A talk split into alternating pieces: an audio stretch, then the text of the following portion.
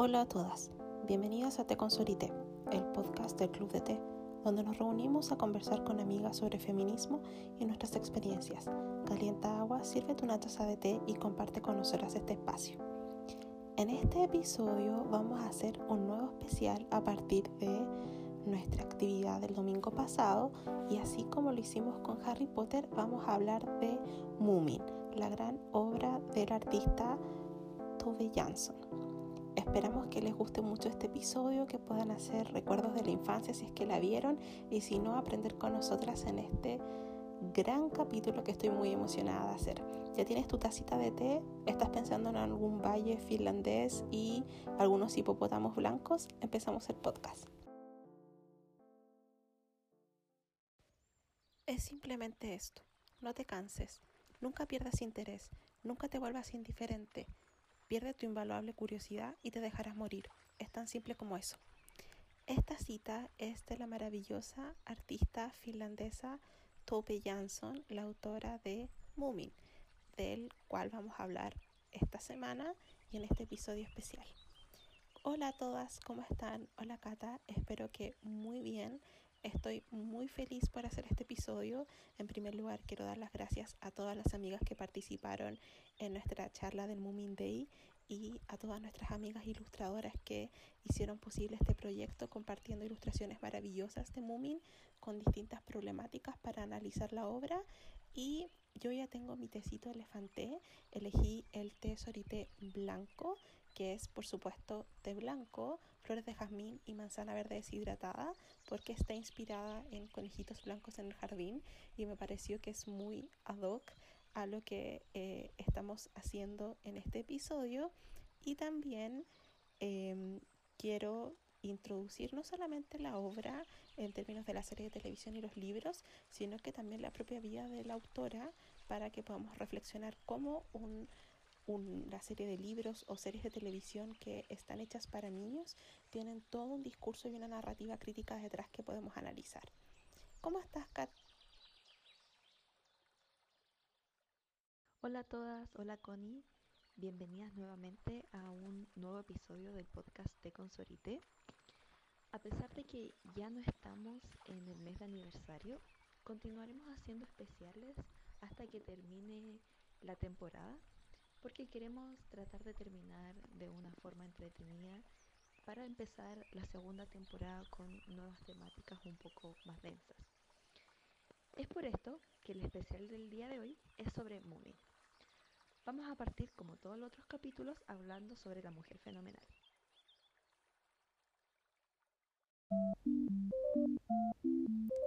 Mujeres fenomenales que marcan nuestra historia. La mujer fenomenal de esta semana no es otra que Tove Jansson, quien vivió desde 1914 hasta 2001. Sus años de nacimiento y muerte fueron especialmente importantísimos para la historia mundial contemporánea y me parece que su obra también lo fue. Es una de las artistas más importantes de Finlandia y de Europa y a nivel mundial. Es conocida principalmente por su obra Mumi, pero tuvo una carrera muy prolífica en la ilustración, en la pintura y también en la escritura de ficción juvenil y de adultos. Tove Jansson nació en 1914, el 9 de agosto, por eso se celebra el Moomin Day en honor a su cumpleaños, en Helsinki, Finlandia, como la hija mayor del artista Signe Hammerstein Jansson y el escultor Victor Jansson. Es decir, que ella creció en un hogar artístico muy estimulante y desde muy pequeña eh, mostró sus habilidades para las artes y sus padres la apoyaron siempre y querían que ella se convirtiera en una gran artista. Y a los 16 años viajó a Estocolmo para estudiar arte y vamos a ver que en las distintas fases de su vida va a ir explorando a través de su educación esa formación. Y en Estocolmo ella vivió con su tío Einar y ahí descubrió por primera vez lo que iba a ser los mumis porque su tío le decía que si hurgaba demasiado en la despensa por la noche de la cocina iban a aparecer estos trolls y em, van a, iban a respirar como en su cuello y la iban a atacar. Entonces, eh, la idea de estos trolls terroríficos, oscuros, siempre está, eran parte de el folclore, el folclore y las leyendas y todas estas historias europeas eran algo muy oscuro y por eso ella quiso eh, hacer una nueva interpretación y tomar estos trolls, por eso se llama Moomin Troll, eh, como algo más amable. Ella empezó a dibujar para la revista satírica sueco-finlandesa Karm y eh, estaba haciendo otras cosas de las cuales vamos a hablar, pero allí ella empieza a dibujar estas criaturas blancas, parecías un hipopótamo, y ahí se transformaron en este logotipo característico y luego nació Moomin lo importante de su vida y por qué se vincula con la obra es que ella pasaba el verano desde muy niña en las islas del Golfo de Finlandia y pasó gran parte de su vida adulta en la pequeña isla de Klofarun, eh, cerca de eh, las islas de la ciudad de Porvo, con su pareja donde construyeron una primera casa. Entonces esta fascinación por el mar y la naturaleza va a estar muy presente en lo que va a ser el mundo de Moon Valley. Y vamos a ver que la geografía física, su forma de vida va a impregnar todo su trabajo. También es muy hermoso el tema de la vida marina y ciertas cualidades culturales finlandesas como lo han analizado. Eh, muchos intelectuales van a ser rasgos que se van a encontrar en Moomin Valley. Y si ven la obra los Moomin siempre están eh, cerca del agua, pasan mucho tiempo allí en botes, islas y en ríos. Bien, ella estudió en la Academia de Arte de Estocolmo entre 1930 y 1933 y luego en la Escuela Gráfica de la Academia de Artes de Finlandia entre 1933 y 1937 es decir, fueron años como pre-Segunda Guerra Mundial. Ella participó en varias exposiciones de arte, pero su primera exposición como, como gran artista tuvo que esperar hasta 1943 porque las condiciones para los jóvenes artistas eran muy difíciles durante la guerra y em, sin embargo eso no la detuvo porque para el fin de la guerra donde ella empieza a publicar Moomin ella había publicado un montón de cuentos escritos durante sus viajes a Europa durante la década del 30, em, escribió e ilustró tiras de dibujos animados que estaban censuradas, eran como muy polémicas para la Evening News de Londres. Em, y eso también se debió a que ella escribió en esta revista Carm que la, eh, les había nombrado, donde podía ilustrar estos dictadores déspotas infantiles y se burlaba de ellos de forma muy satírica, sobre todo de Hitler y Stalin. Eh, en ese sentido ella siempre mostró algo muy político, contestatario y revolucionario en esta revista porque era la revista de cultura sueca favorita de Finlandia, muy popular porque ella pertenece, perteneció a um, un porcentaje muy pequeño de eh, personas de ascendencia sueca en Finlandia. Em, vamos a ver que luego de eso ella se interesó por las películas eh, cuando estaba con su pareja Tuti, que vamos a hablar de, su relación también. Ella hizo varias películas caseras, eh, mostraban sus viajes a Europa, entonces fue una artista muy integral. Vamos a ver que esas películas también van a tener como una ligereza y felicidad que están presentes también en las historias de Moomin y también colores y luz y muchos aspectos estéticos que también van a estar allí. Lo interesante de Tove Jansson es que siempre fue una mujer audaz, tanto en la forma en que creó su arte como en la forma en que eligió vivir su vida. Siempre fue una investigadora innata, quería ser libre de definirse a sí misma, era una persona muy privada también y desafió los estrictos roles de género en la época. Ella eh, fue una pintora ilustradora ambiciosa, eh, sus cuadros son muy hermosos, la mayoría son autorretratos, así que si quieren buscarlos en internet los pueden encontrar también. Y algo muy importante eh, que es que queremos destacar de esto es cómo ella fue una persona de género no conforme. En ese momento estas categorías no existían y ella la podemos conocer bastante a través de sus cartas. Fue una persona que escribió muchísimas cartas a través de su vida a sus amigos, a su familia y eh, a las personas que eran fanáticas de Moomin. De hecho, ella respondía alrededor de 2.000 cartas al año y se dedicaba a leer y responder cada carta, hacer dibujitos, conversar y crecer con sus fans también. Vamos a ver historias de... Em, niñas que le escribieron durante toda su vida. Llegaron hasta la adultez escribiendo y ella se retroalimentaba mucho y dio como este paso entre Mumin y luego sus otras obras. Em, respecto a un, a un tema que es muy importante en su vida y que de hecho en la página eh, oficial de Mumin y la de ella se destaca, es esto que hablaba de la identidad de género y la orientación sexual. Ella planteó en varias cartas que siempre se enamoró de las personas. Algunas veces eran hombres, otras veces eran mujeres, pero lo importante es que siempre se enamoró de una persona que la hacía muy feliz. También eh, vamos a ver que la figura de la mujer fue muy importante en su vida, no solamente porque sus parejas más importantes fueron mujeres y Tuti, que fue su, su pareja, eh, estuvo con ella por más de 30 años y eh, no olvidemos que en Finlandia eh, la homosexualidad era considerada una enfermedad y un crimen y era ilegal hasta 1971. Bien, Em, en este sentido, la figura de la mujer es importante no solamente en su vida porque era muy cercana a su mamá y por supuesto a Tuti, eh, sino que también gracias al apoyo de estas mujeres y otras en su vida, sus amigas también, ella pudo tomar decisiones súper audaces. O sea, ella vendió caricaturas satíricas burlándose de Hitler en esta revista, fue muy opositora a la guerra, decidió casarse, perdón, no casarse y no tener hijos. Y ella decía, no quiero tener hijos porque no quiero que se transformen en soldados. Y eso es una declaración muy fuerte en el contexto que ella vivió la guerra en carne propia. Incluso eh, Walt Disney le ofreció en un par de ocasiones comprar la franquicia Moomin como la marca y ella se negó, siempre quiso que fuera independiente. O sea, imagínense que llegue Walt Disney a ofrecerte esto y tú negarte, o sea, la amo. Em, vamos a ver que em, su obra va a ser muy prolífera, pero eh, Mumin terminó de escribirse el último libro en 1971 y ella falleció en 2001 a los 86 años. Bien, eh, entonces eh, fue harto tiempo donde ella no trabajó en Mumin. hablemos de em, su gran amor que es Tuliki Pietila. No sé hablar finlandés, espero que me entiendan. Em, y vamos a hablar más en el capítulo sobre eso, pero ella le ayudó muchísimo, porque también era artista, a administrar su trabajo, dándole orientación, inspirándole también. Y de hecho, una personaje de Mumin que se llama Tutiki está basada en eh,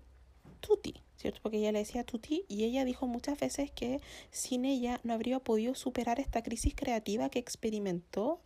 al, en las fases finales de eh, Moomin y en el libro donde aparece Tutiki se llama Moominland Midwinter. Bien. Em, en Tuti ella encontró una viajera y amante de la libertad como ella. Em, siempre se respetaron en su trabajo, eh, tenían sus estudios como uno al lado del otro en Helsinki, tenían esta casita de, de playa donde eh, vivían, estuvieron juntas 45 años. Em, no sé, cuando veo sus fotos y todo es como life calls, es maravilloso. Grabaron películas, hicieron obras juntas em, y vamos a ver que en ese sentido la identidad artística de Tove Jansson fue dual desde un principio. Ella se presentó a sí misma como pintora y autora en ese orden yo diría hasta bien entrar a la década de los 60 y mientras se estaba en su más alto apogeo, ella se siguió aferrando a la pintura. Eh, Mumin está todo ilustrado en tinta y em, vamos a ver que eh, ella sufrió mucho porque la combinación de tener que escribir Mumin, porque ya tenía contratos editoriales y todo eso, se hizo cada vez más difícil con los proyectos que ella quería hacer artísticamente y vamos a ver que ella empezó a luchar con esto de las expectativas y sus propios anhelos artísticos em, y va a llegar un momento en que ella decía que odiaba Mumin, que quería vomitar cuando los veía y decide entregarle la obra a su hermano. De hecho, su sobrina es la que al, día de hoy maneja como toda la franquicia y los derechos y, y todo eso. Sin embargo, cuando muere su madre, que de hecho Mumin Mama, que es la, mamá de Mumin en la serie, em, está basada e inspirada en su propia madre. Entonces, em, ella estuvo tan afectada con eso que vamos a ver que el dolor va a ser algo que va a cruzar la obra de Mumin en los primeros dos libros, sobre todo con el tema de la guerra y, no sé, la angustia horrible que es estar viviendo en eso, y eh, la muerte de su madre en el libro final de Mumin. Eh, Toby Jansson es una persona maravillosa. No quiero ahondar más en su vida personal porque va a estar muy vinculada a la obra que vamos a ver en este episodio, pero espero que puedan conocer más de ella. Tiene su página web oficial, sus fotografías son hermosas, también pueden ver sus entrevistas. Em, en algunos lugares también pueden encontrar sus eh, estas películas medias cortos eh, que hizo con, con Tuliki em, durante su vida. Y no olvidemos que fue una autora, mujer, disidente en el siglo XX que se convirtió en una de las personas más exitosas y uno de los símbolos de Finlandia. O sea, piensen en eso y lo que es ser lo difícil que es ser autora hoy día, y ella lo logró. Y mm, fue una persona increíble. Así que ahora vamos a pasar a la siguiente sección para hablar propiamente tal de el gran mundo de Mumi.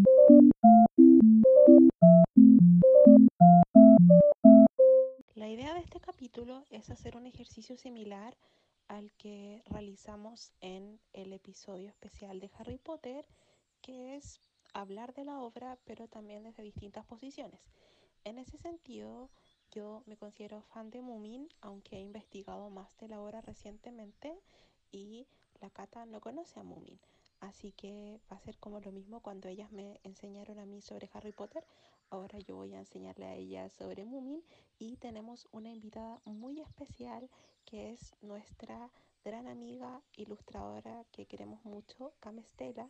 De hecho, ella me motivó a hacer esto del Moomin Day el especial porque ella ama a Moomin, siempre ilustra al respecto y me acuerdo que gracias a ella descubrí que se hizo este remake de la animación de Moomin de, que se llama Moomin Valley y empezamos a planear juntas como esta idea y decidimos invitarla, así que le damos la gran bienvenida y la saludamos y queremos que te presentes, Cam, para que quienes no te conocen, aunque eres una artista increíble, muy popular, pero eh, queremos darte la bienvenida y que todas las personas que escuchan nuestro podcast te puedan conocer. Hola, eh, hola chicas. Eh, mi nombre es Camila. Eh, voy en redes sociales como Camstela. Soy una ilustradora y diseñadora. Em, actualmente me dedico totalmente a eso, a diseñar e ilustrar para diferentes clientes y mucho también para mí, como podrán ver en mis redes. Soy una persona que ama lo que hace y por esto mismo me siento súper inspirada por Tove Jansson, quien ha sido ya hace varios años que admiro mucho su trabajo y este último año me, me he sentido muy, muy apegada a su trabajo, en especial ahora durante la cuarentena. Eh, ¿Qué más hago? Soy Virgo con ascendente en Sagitario y, nada, me encanta dibujar, me encanta crear historias y muchas gracias por invitarme, así que estoy muy feliz. Hola Cam, bienvenida. Muchas gracias por participar de este episodio. Sin ti no se podría haber hecho porque yo creo que la Connie realmente sí sabía sobre Harry Potter. Quizás no tanto, pero tenía una noción mucho más clara sobre lo que era. Yo en este momento de verdad no tengo idea sobre Moomin. Sé que he visto un par de veces las ilustraciones y un cantante que a mí me gusta es muy fan de Moomin pero es todo el conocimiento que tengo al respecto.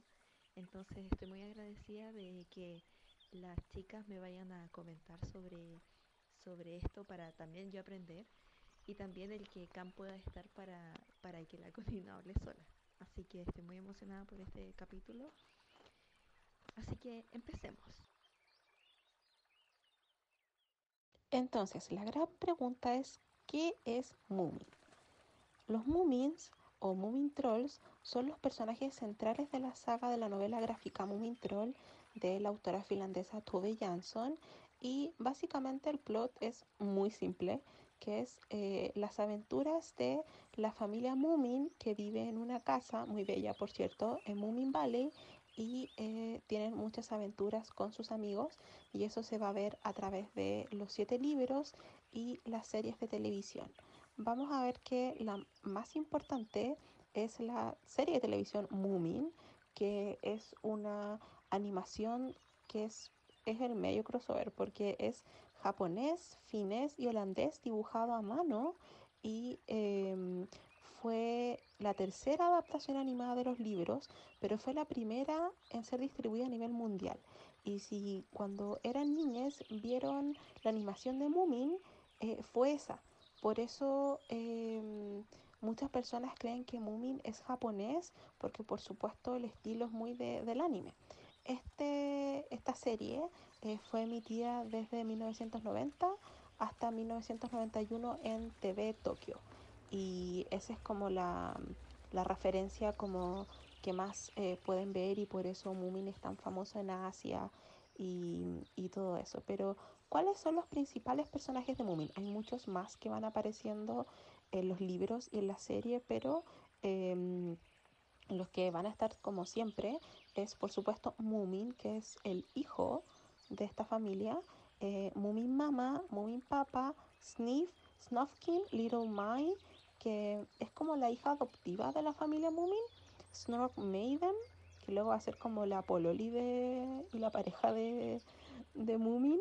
eh, Snork, que es su hermano, y Hemulen, que es como un señor que le gusta investigar plantas y como es como el científico de, de Moving Valley. Y um, vamos a ver que van a aparecer distintos personajes porque eh, es bien divertido porque los Moomins son como hipopótamos, eh, Sniff es como un canguro, eh, no sé qué es, eh, Snork y Snork Maiden también em, son estos hipopótamos trolls y Little Mine y Snufkin son como niñas. Eh, en fin, pero me encanta eso que sean diferentes. ¿Cómo empieza eh, Moomin, que es con el libro de 1945 que se llama The Mummies and the Great Flood o eh, Los Mummies como y el Gran Diluvio, que es cuando Moomin, su amigo Sniff, que es esta pequeña criatura que parece canguro, y Snufkin, que es este misterioso viajero que vive en Moomin Troll, eh, encuentran un sombrero mágico en la cima de una colina. Y ahí empiezan a pasar como muchas cosas extrañas y en verdad lo que ocurre en cada capítulo es que siempre pasan cosas como en Moomin Valley y los personajes tratan como de salvar la situación y sacar lecciones, que eso es lo más bonito. Antes de hablar de mm, como los libros, que es lo que queremos destacar en este episodio, eh, tiene que ver con la animación. Em, tenemos, claro, el primero que es New Moomin, que, es del que fue en el 72 con 52 capítulos. Luego tenemos eh, Solo Moomin, que es del 78. Em, y eh, vamos a... que se fue como cortito igual. Y este Moomin, como Moomin, el que ustedes vieron, como decía anteriormente, que mm, es del 90 al 91 y ahora tenemos Moomin Valley que es de 2019.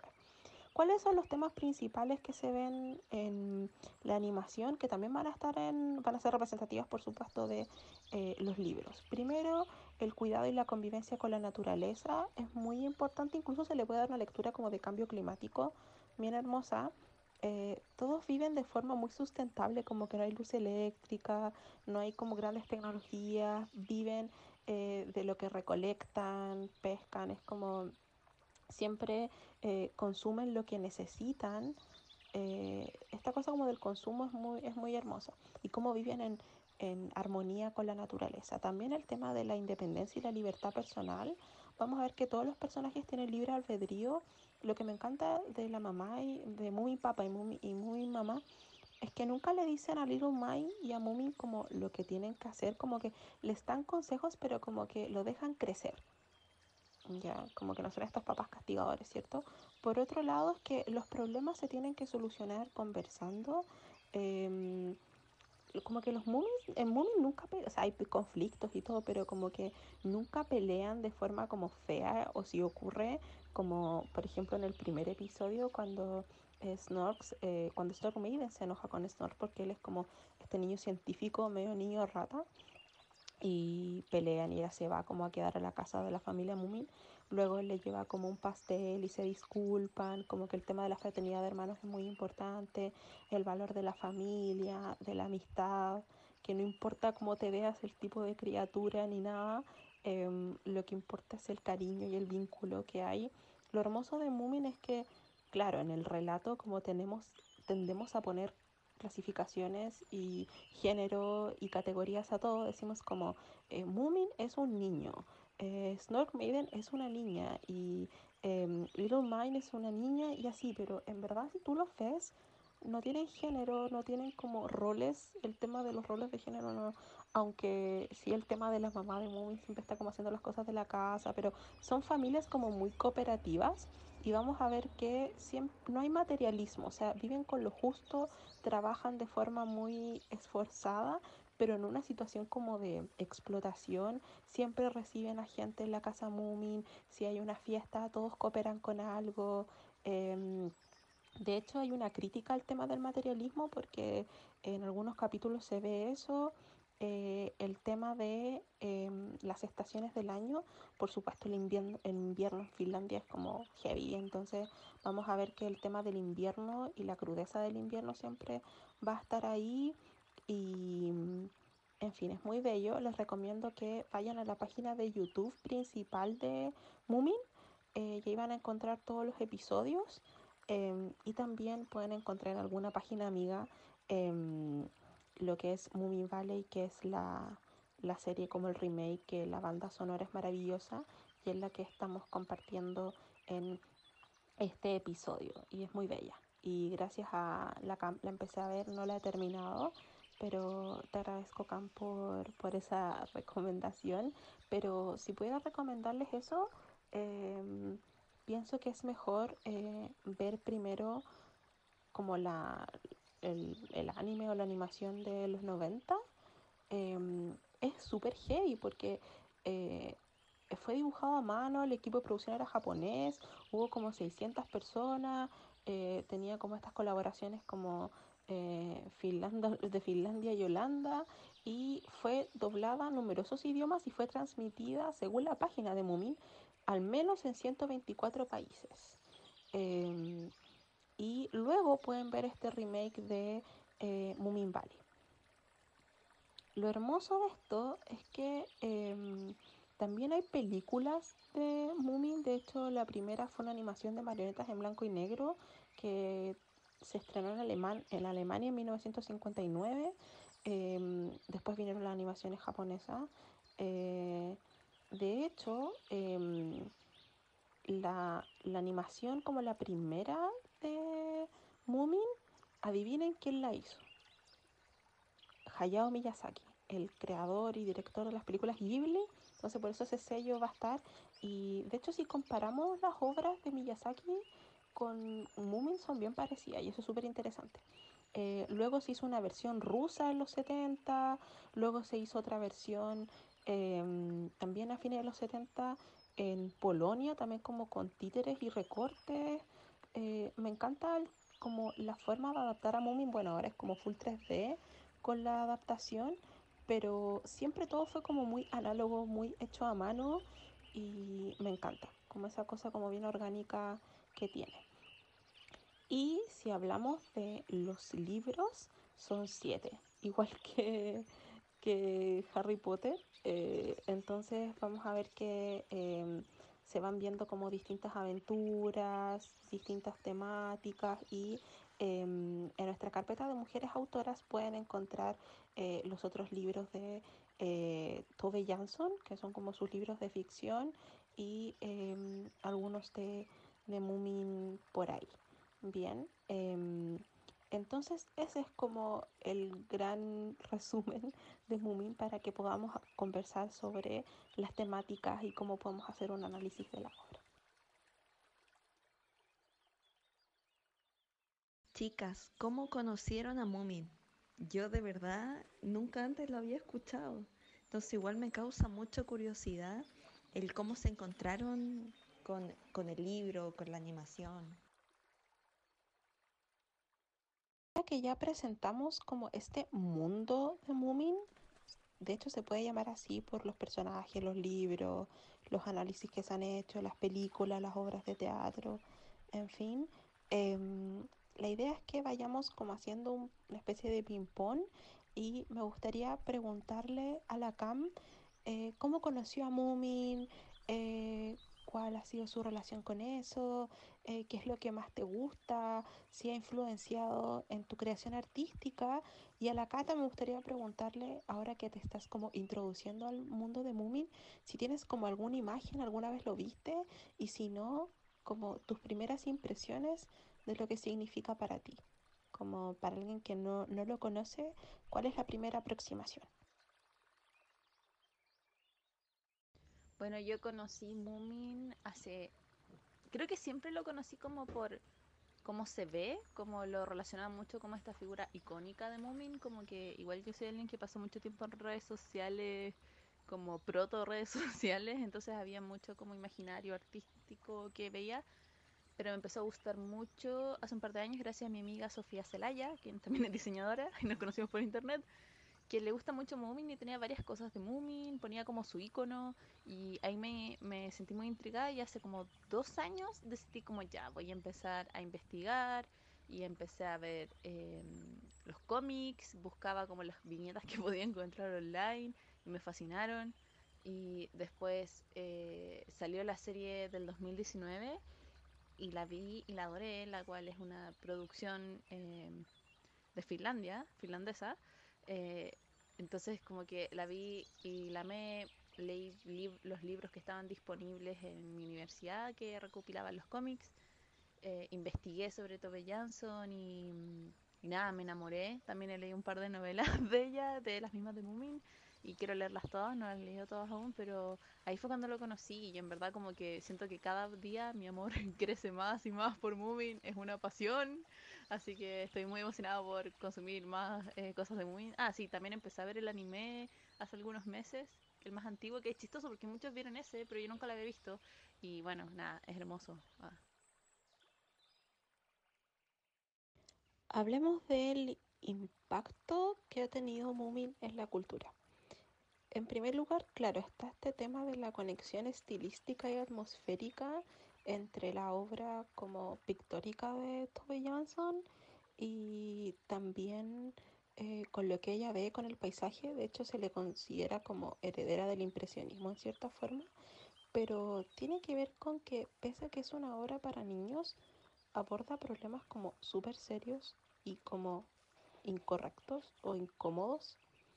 Tenemos incertidumbre, angustia, mortalidad, desastres naturales, las imperfecciones humanas, la compasión, la calidez, eh, nunca juzgar a, las demás, a los demás ni castigarlos, como celebrar la vida. Em, también no hay como estas historias de moralidad, como que el desorden y el caos es parte de la vida, es bienvenido eh, y las cosas tienen que pasar. Y también hay mucho amor, hay soledad, hay amor no correspondido. Em, y tiene que ver con toda esta angustia de la Segunda Guerra Mundial y cómo ella quiere darle alegría en las historias de Mumi como para apaciguar este dolor y este miedo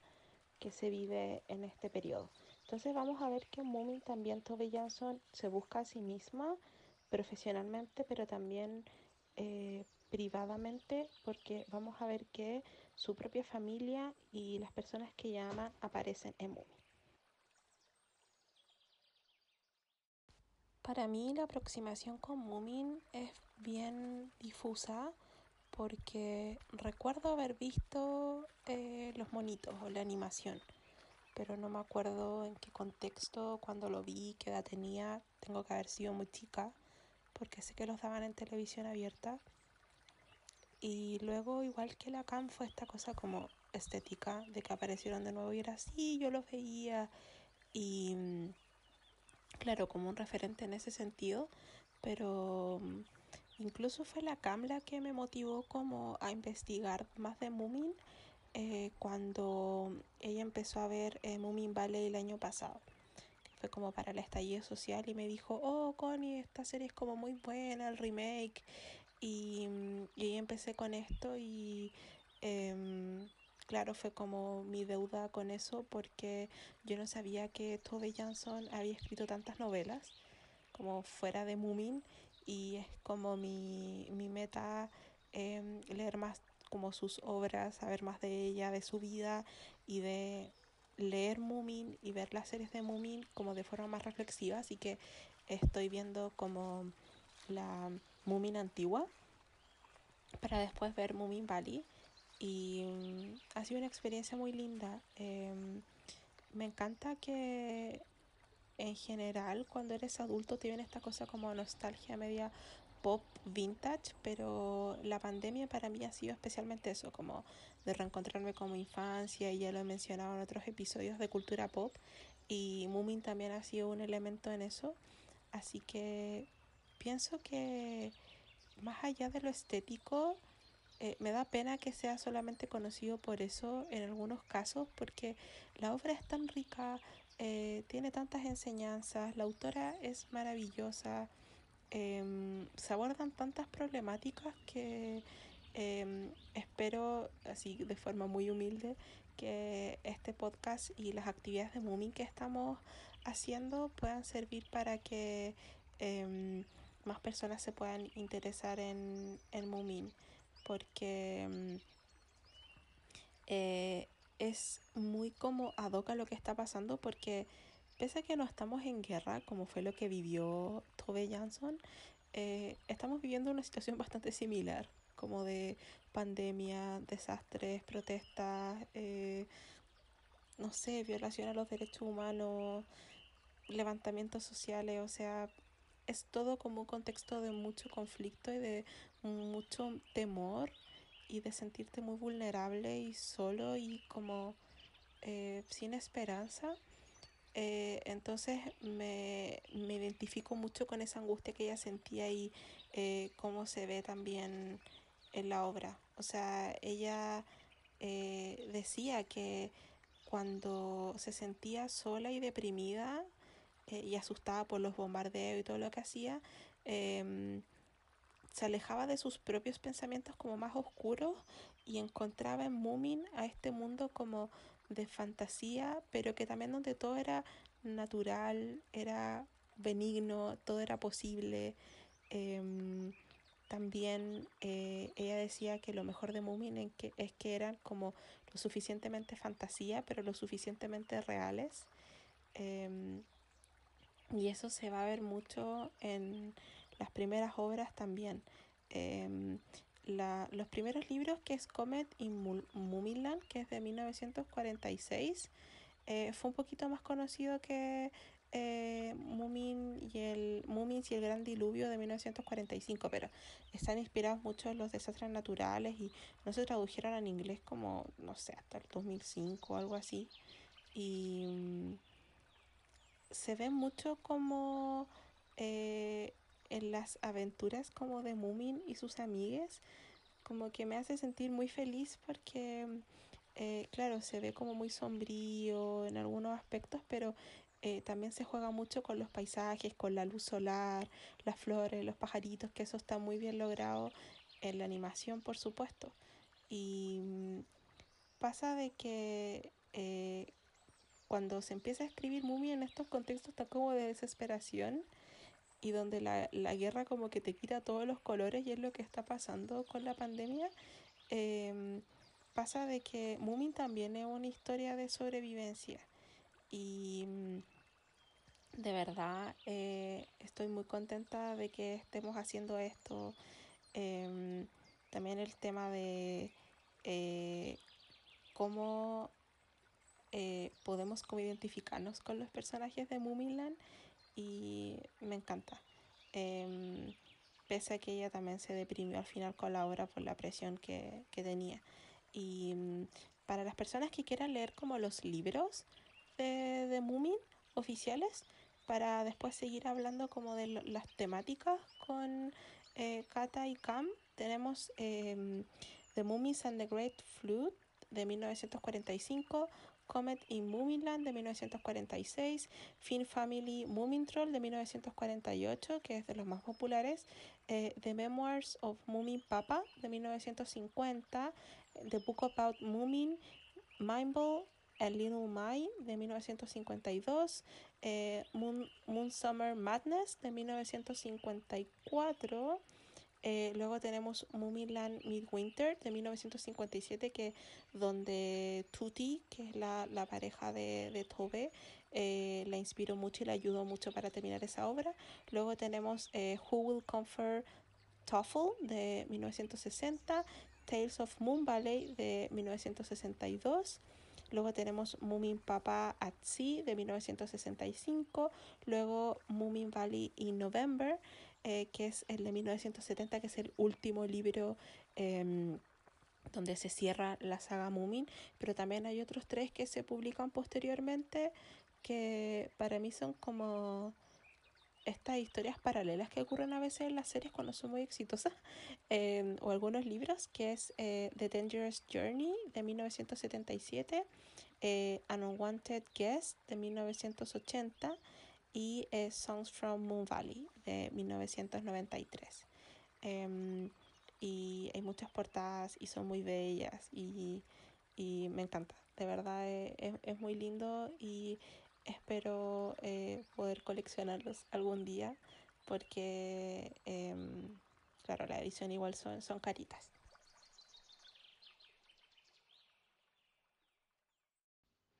Como ya dije en la introducción, yo no conocía a Momin hasta que este cantante que me gusta lo dibujó una vez y dijo de que era un gran fan. De verdad, antes de eso nunca lo había escuchado. Y ahora, preparando este capítulo, me gustó mucho el contexto en el que la obra se fue desarrollando. Cuando yo vi por primera vez el, dibujo gracias a este cantante, yo de verdad asumí de que era un anime común y corriente en el que, obviamente, claro, famoso, pero nunca me imaginé de qué se trataba. Y leyendo sobre la autora me impresionó mucho eh, los mensajes que estaban detrás de la obra y también en la época en la que se hizo. El que haya empezado a, a realizarse justo en el término de la Segunda Guerra Mundial y que muchos de los mensajes que están detrás sean sobre, sobre esa, no esa temática en especial, pero, pero que sean desarrollados por el contexto, de verdad fue algo que me, me impresionó, no me lo esperaba para nada. Y algo que me dio mucha risa es el cómo la autora contó que desarrolló a Mumin, al personaje. Que quizá una anécdota que muchos saben, pero a mí me dio mucha risa, de que la autora dijo de que ella había peleado con su hermano y que su hermano había estaban hablando sobre Kant y ella había perdido la discusión, entonces ella le rayó en su puerta el aún animar lo más feo posible y al final este Mumin Kant eh, que fue como la primera el primer boceto sobre Mumin es algo que se pudo ver en el, en el primer libro de Mumin. No sé, creo que es interesante y al final también denota el, el tono que tiene eh, la obra, a pesar de que sea principalmente hacia un público infantil o juvenil, aún así es como lo que hemos hablado en muchas oportunidades, de que el autor inevitablemente tiene mucho de, de sí mismo en sus obras y, y el que la, la autora haya haya nacido en una familia tan artista y tan culta, al final se, se refleja en su obra. Me gustaría preguntarle a Cam como artista, ¿cierto? Y porque tiene una sensibilidad particular respecto a la obra de Mumin en su conjunto, cómo se van haciendo estas adaptaciones, porque, claro, la, las ilustraciones de Tove Jansson eh, las criaturas, en este caso Mumin, eh, son mucho más alargados, con, con ojos más pequeños, negros. Eh, es muy bello, por supuesto, pero tiene como un, una estética muy particular. Y en el caso de cuando en Japón se toma como esta estética y se vuelven como mucho más redonditos, más gorditos, como más apretables. Y mm, de verdad me, me encanta. Eh, de hecho, está la película Comedy Mumiland de 1992 de Japón. Eh, luego está la otra que es eh, Moomin and Midsummer Madness de 2008, que igual es como parecía a la de Moomin Valley ahora.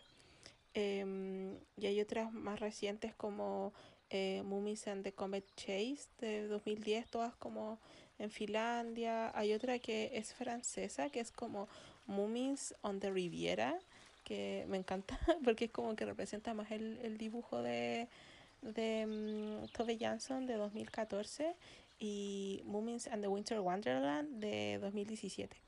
Y, um, y ahora tenemos como la, la entrega de, de, la serie de eh,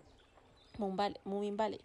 Pero es muy interesante cómo a partir de distintas reinterpretaciones y cómo la cultura también impacta en cómo eh, vamos a ver a los personajes, eh, cómo se va a llevar como al movimiento eh, esto de, del gran mundo como de, de Moomin. Entonces, eh, lo encuentro como muy bacán y de hecho como que lo tengo en mi fondo de pantalla y me encanta cuando esos GIFs cuando eh, Mumin se está poniendo como la florcita o está como eh, en estas nubes rosadas como me encanta como, como que es tan japonés y tan kawaii y lo, lo encuentro hermoso pero claro es una una apreciación como eh, más eh, desde afuera, no como artista, porque también hay mil animaciones, obras de teatro, títeres y algunos son como super creepy. De hecho, algunas como fotografías de Tove Jansson con eh, mummies en tamaño real son como muy extrañas, como que me dan miedo, pero eh, es bello. Además que mm, eh, me encanta que Stork Maiden tenga eh, chasquilla y pulseras me encanta. Me encanta que tenga chasquilla, como que me representa mucho. Me, me encanta. Sí, es que claro, Moomin al principio, de hecho, eh, si lo buscas, eh, Tobe lo escribió, lo, los creó desde una eh, mitología, no sé si es como finlandesa, pero era algo que le decían en su familia, que eran Moomin Trolls, ¿cachai? Eran unos trolls que eran malvados. Entonces como que la idea nació como desde este, eran como seres alargados, que eran unos trolls, y, como que le daban mucho susto. Pero claro, después evolucionó como estas figuras más redonditas. Igual en los cómics de Tobe, igual era redondito, pero sí, tienes razón, como que lo japonés lo llevó así como este redondez máxima, super kawaii. Em, en términos de la evolución artística en ese sentido, y también como después ahora ha evolucionado las nuevas interpretaciones. Y claro, en Mil hay, hay como títeres, como tú decías, hay como que hay obras de teatro, etcétera. Eh, creo que es súper interesante porque creo que algo que genial que ha pasado con Moomin es que ninguno ha intentado hacer como la exacta copia del anterior. Y eso creo que tiene un valor súper genial porque en el fondo es una obra que se adapta también a la época. Eh, porque, por ejemplo, claro, nosotros somos adultas y nos gusta la, los animes retro, ¿cachai? Entonces podemos ver el anime eh, noventero de, los Moomins, que es una animación como bastante básica, ¿cachai? De anime, y decimos, oh, qué lindo. Pero en verdad los niños de hoy, tal vez en Finlandia también eh, es distinto allá y acá también, están acostumbrados a ver otras cosas. Y también tenemos tecnologías distintas que nos permiten contar las historias de distintas maneras. Y creo que, en mi opinión, yo no soy alguien como súper hiper fan del 3D, pero tampoco tengo nada en contra. Creo que simplemente se tiene que aprovechar bien. Y creo que la serie nueva la aprovecha súper bien en 3D. Entonces encuentro súper valioso que se hace un tipo de ilustración en las novelas originales, en los cómics originales. Dentro de los mismos cómics evolucionó también. Y fue muy distinto cuando, cuando empezó, pasó a las manos del hermano de Tobe eh, también se hizo más redondo, cambió un poco el estilo y eso también es valioso. Y creo que la adaptación japonesa que se hizo también tiene como su propia estética, que es súper clásica japonesa, noventera, como esta, como época dorada del anime. y ahora, en, imagínate, en el 2020, que se hace en digital, creo que es súper interesante porque en el fondo se lleva un lenguaje que hoy en día los niños están familiarizados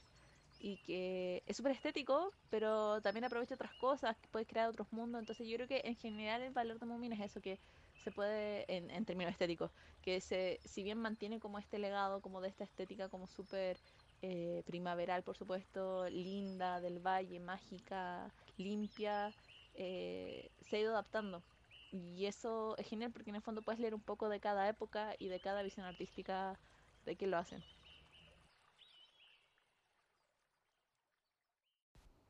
Sí, estoy súper de acuerdo contigo. Igual me gustaría hacer como una reflexión, como a partir del elemento estético, porque mm, como son personajes tan, em, podríamos decir, simples, en el sentido de que los Moomin em, no tienen muchas expresiones, eh, pero también lo logran muy bien con las características que tienen y quizás los otros personajes eh, si bien son eh, personas u otras criaturas, quizás son un poco lejanas como a la, a la visión que tenemos, eh, podemos confundir quizás ciertas dinámicas que se dan porque, claro, cuando vemos la descripción de Moomin o por ejemplo la, la relación con Snork Maven o incluso entre los personajes se tiende como a poner etiquetas y me parece que igual eso es problemático porque eh, a diferencia de eh, Mama, eh, Papa y Hemulen, eh, pienso que los demás son muy niños. Claro, Mumi Bali se ve como un Mumi más adolescente, pero y él siempre dice, no, soy, soy un Mumin adulto, pero también están todos lidiando con eh, esto de descubrirse a sí mismos y descubrir como el mundo que los rodea, porque también el valle, pese a que pasan muchas cosas, es un lugar como muy pristino, como que no se ven como otras intervenciones eh, más allá de lo que va a ocurrir en cada capítulo. Como que es un lugar muy ideal, casi paraíso, pero también enfrentan problemas bien complejos. Entonces, eh, pienso que como decías tú, el tema como de la infancia y el espacio seguro eh, son ideas que yo marcaría como centrales y quería preguntarte si quisieras profundizar más en eso. Eh, en ese sentido, también creo que justamente esta narrativa que, que nos lleva como un espacio seguro que tiene que ver con la infancia, donde se tratan problemáticas familiares y culturales, eh, sobre en verdad lo que es vivir en sociedad, creo yo, que es como un poco en el fondo lo que habla Moomin y sobre el crecimiento personal como individuo, que creo que es un tema muy importante también en todas las narraciones. Eh, es entender como eso, como que en el fondo yo creo que el Moomin tal vez es algo que en Chile yo conozco a otras personas que lo conocen, pero igual en general son personas que lo conocieron ya adultos. Entonces creo que en Chile tal vez no ha tenido un impacto tan grande, pero sí cuando las personas se familiarizan con Moomin, eh, siento que les impacta mucho. Y creo que claramente como alrededor del mundo, Moomin es un, un personaje que es como súper, o sea, como reconocible. Y creo que la gracia que tiene que, por ejemplo, a mí me encantan todos los cómics, tiras cómicas, pero creo que no voy a mencionar nombres porque me gustan todas, no quiero que suene como que estoy como tirando alguna para abajo otra. Creo que cada cómic tiene como su propio valor en sí mismo y muchas veces las cosas no tienen que ser como súper profundas para hacer algo que te haga reflexionar o sentir algo, pero sí creo que la gracia de Moomin es que tiene mucho esto de que a través de la nostalgia y como esta estética eh, muy hermosa, muy, como le dirían hoy en día, como el cottagecore, como muy así del campo, de los valles, de la naturaleza, en este caso como finlandesa, y, toda esta mitología folclórica también que hay de allá, em, creo que te lleva a, situaciones y historias que en el primer paso pueden, pueden, en el primer vistazo pueden parecer un poco eh, sencillas, como que uno diría, ah, esto es para niños, pero creo que es súper valioso como em, en la cultura en el sentido de volver a analizarlo tanto cuando la gente son niños, adolescentes y adultos. Creo que es un poco la gracia, que es los temas que trata son bastante profundos y transversales como en la vida del ser humano y, tiene un valor súper grande eh, la delicadeza con la que trata los temas, sin embargo al mismo tiempo con el humor crudo y oscuro con que los trata. Creo que en ese sentido es súper distinto a otras cosas que de repente uno lee. Em, no es ingenuo en sí mismo, no intenta evitar temas complejos y tampoco intenta hacer que los personajes sean como puros y sin conflictos internos. Claro, y pensando en lo que tú decías y también en la reacción que se generó en nuestras redes sociales, en la misma charla de Moomin Day, em, es súper bonito, pero a la vez interesante cómo la obra de Moomin es tan atrayente como que aglutina a las personas y es como inevitable que pase desapercibido. Quizás em, no te gusta Moomin y no te, no te llama la atención más allá como de, de verlo, pero siento que es muy llamativo, como que ver todos esos personajes ahí y la misma figura de Tove Jansson eh, son súper atractivas. Entonces, eh, me gustaría que siguiéramos conversando como qué es lo más valioso de Moomin como obra em, y como producto cultural también, porque de hecho Japón tiene más del 50% como de todas las patentes del merch de Moomin y donde más se venden productos de Moomin, se hacen cafés y el parque Moomin está ahí que se abrió el año pasado y las mismas eh, producciones de animación eh, tenían un, un asidero ahí muy grande. Em, lo mismo pasa con Miffy, como que estos personajes son como muy atractivos en Japón. Em, entonces, claro, la idea es como verlo más allá como de un producto estético, comercial y que es lindo y que puede ser una historia positiva, sino que ver cómo irse en la profunda un poco.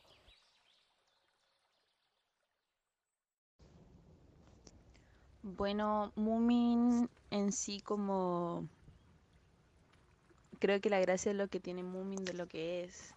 es que si bien son. No son solo tiras cómicas eh, o tiras de cómics, más que cómicas, eh, tiene este factor que es como tan inocente, tan naive,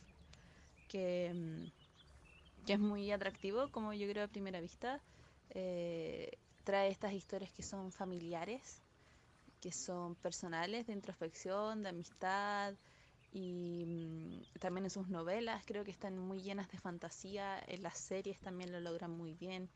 y creo que eso es como algo que atrae porque en el fondo te lleva una nostalgia en el fondo te lleva a un lugar que es este Moomin Valley, donde todo parece como perfecto, pero que te das cuenta que en verdad no lo es, que cada personaje igual tiene sus conflictos internos y que en el fondo, a pesar de todo eso, siempre está enfocado en la bondad y en el crecer juntos como comunidad. Creo que en ese sentido Moomin es muy interesante eh,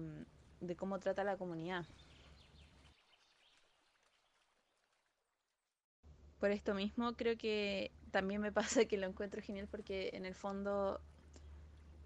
algunas veces el, en los cómics se hace harta alusión a esto y bueno y también en las novelas y en particular eh, en la última serie que salió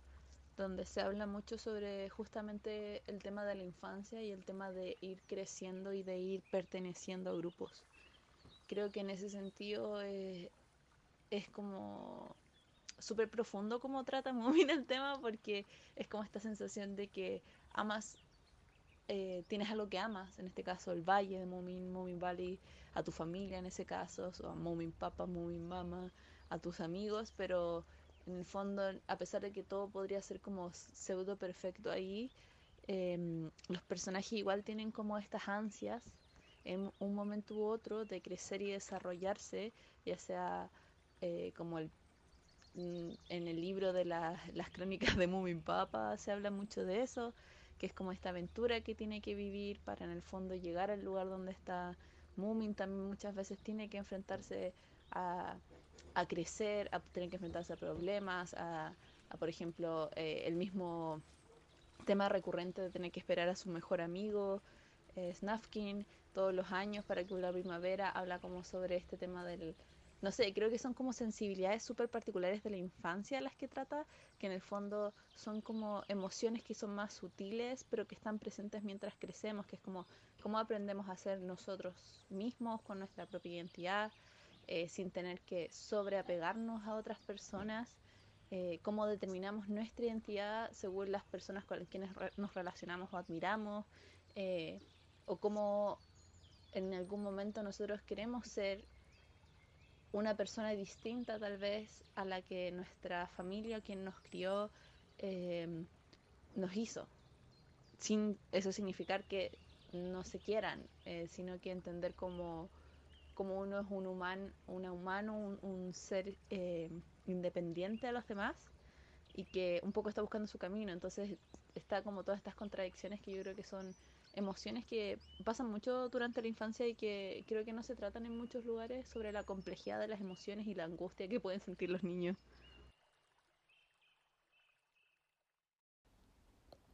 Sí, ese punto como de la comunidad lo quería rescatar y como el crecer, porque mm, claro, cuando vemos obras como infantiles o adulto joven, el tema del crecer y relacionarte con el entorno es súper fuerte. Em, claro, en este momento vemos eh, Mumin como personaje principal que también va luchando como encuentra su lugar en el mundo, pero también es lindo como todos los personajes se ayudan mutuamente en ese proceso. Y algo que es súper genial, que me encanta, que era algo que no entendía mucho de Snufkin, el hecho de que fuera como este viajero nómade que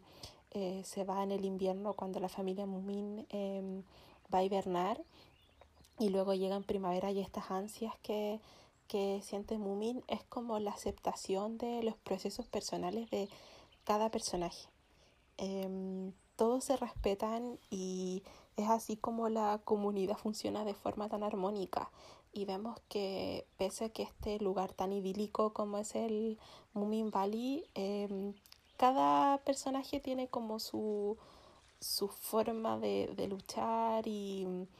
y con procesos bien internos que son bien complejos. Por ejemplo, el tema de Little Mind, que yo siempre digo que me caía muy mal al principio, pero después te das cuenta, claro, que tenía esta mamá con miles de hermanos, que también buscaba un lugar donde sentirse amada, donde ser ella misma, donde mm, también ella, uno la ve como un poco impertinente, pero ella quería ser parte de la familia, quería ser parte de la vida de Moomin sobre todo, que es como este hermano en cierta forma. Y es súper bello porque lo que hace Tobe es abordar temas que son súper como incómodos que evitamos hablar, como la incertidumbre, la angustia, la mortalidad, nuestras imperfecciones, incluso como desastres naturales, em, con una compasión muy grande, como siempre celebrando como que al final de, de la oscuridad y la lluvia siempre va a salir el sol un poco, incluso cuando vemos el, el capítulo de Moomin Valley, cuando eh, llega como este gran diluvio que está como basada en el primer libro, como que ella estaría así muriendo, llorando y como que sacan lo mejor en ese sentido, como que pierden su casa y mm, se van a este teatro y bueno, dicen, vamos a hacer una nueva vida y se la arreglan. Entonces, al final como que el desorden de la vida siempre es como reconocido, bienvenido y nunca como que es forzado y es algo que valoro mucho y, y sobre todo admiro a Tove porque ella estaba viviendo como las guerras mundiales, o sea, nació para la Primera Guerra Mundial, como que toda su infancia, su cómo se convierte en adulta, está condicionado por eh, este contexto tan horrible. Y ella siempre usó Moomin como para apaciguar su dolor y ansiedad ante la agitación que, que existía. Y esa esperanza también es súper bonita en Moomin y pienso que es súper importante como tomarlo hoy en día. Como que pienso que es como el mejor año para tomar Moomin y hacer una reflexión de eso, que era lo que conversamos también con la Cam cuando ella empezó a, ver Moomin Valley cuando fue el estallido. Como que de verdad Moomin es un refugio y nos dan, además de que es lindo y, y, todo es como muy apacible y todo es muy genial y con mucho amor, también nos lleva como a reflexionar de que, claro, al final todo va a estar bien. Respecto a otros temas importantes eh, que me pasa con Mumi y creo que también es algo que genera mucho impacto en especial hoy en día eh, y que a mí me gusta mucho también y que creo que es algo que de repente puede sonar como medio eh, polémico de hablar con personas que no están muy familiarizadas con las temáticas de Moomin, así como en profundidad. Yo no soy experta, no soy académica de Moomin, ojalá lo fuera, pero voy a hacer una tesis en Moomin, sería una buena idea. pero creo que una de las cosas geniales que tiene Moomin, y esto obviamente todo el crédito va justamente porque quien es su creadora es una persona que pertenece a la comunidad LGBT, eh, quien vivió toda su vida básicamente con una mujer como pareja, incluso en tiempos donde era ilegal, es que hay muchas cosas en Moomin, en casi todas sus adaptaciones, en unas más que otras, y mm, en particular hoy en día, la, última Moomin que salió, Moomin Valley que salió que el 2019 y 2020, eh, hay mucho queer coding, que es como códigos queer, códigos LGBT, en las narrativas que tiene con los personajes, porque en el fondo, y también en los cómics se ve mucho más, pero tal vez me da la impresión de que en algún momento como que eso se, es como las típicas cosas que de repente se ignoran como por las reglas sociales que hay, pero hoy en día están como resurgiendo mucho, que es este tema de que Tove Jansson al incluir mucho de su historia eh, personal, también podía presentar distintas situaciones como eh, personajes como Thingumi and Bob, quienes estaban siempre juntos y que los dos nombres, en, yo no investigué, pero en, en finlandés eh, son como nombres asociados a masculino. Si bien los personajes no se habla de género y eso, porque en Valley como que no, es, no son temas tan relevantes eso, eh, claramente hay una intención muy de lectura queer, incluso en los personajes principales, que si bien Moomin siempre juega a estar con Snork Maiden como que estuvieran casados, tiene como esta este, este vistazo infantil, porque en el fondo cada vez que se vuelve como un poquito seria la cosa, eh, siempre tiene mucho conflicto entre ellos. Eh, entonces tiene como este dejo infantil, pero al mismo tiempo convive con que eh, Moomin siempre está esperando a su mejor amigo, quien es una persona que es súper emocionalmente, eh, no sé si distante, me encanta Snafkin como personaje, eh, pero que en el fondo presenta como esta situación donde un personaje ama a otro personaje y siempre está como ese borderline, esas como eh, bordes desdibujados entre el cariño como fraternal, el cariño de amistad versus el, el, cariño romántico, que se va muy mezclando yo creo en las narrativas de Moomin. y creo que en diferentes tipos de personajes y situaciones em,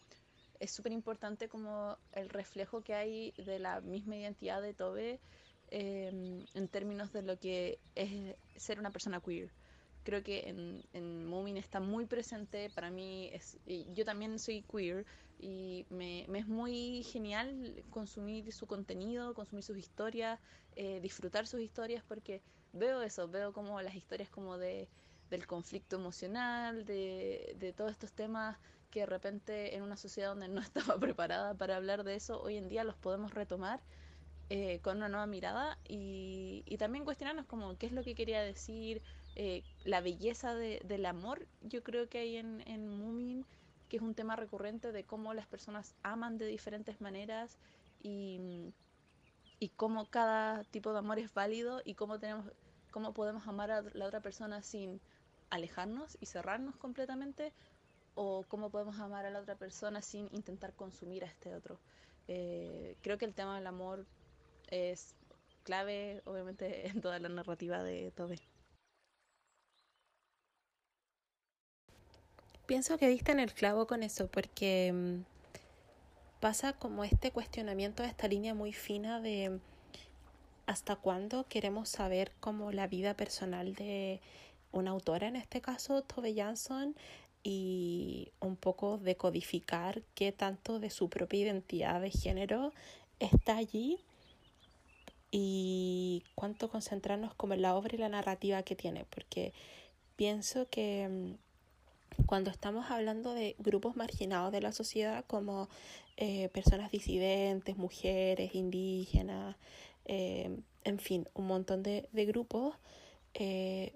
pienso que tenemos como este lente más agudo como de encontrar eso de su identidad que eh, no pasa en personas como hegemónicas. Como, por ejemplo, no, no veo que alguien diga como, eh, eh, no sé, estoy pensando en, cualquier autor, inserte nombre de hombre blanco, como qué características de ser un hombre blanco en Estados Unidos están en su obra, como que ese interés por saber pienso que no está. Pero al mismo tiempo, más allá como de que eh, esa línea es muy delgada, de que se transforme casi eh,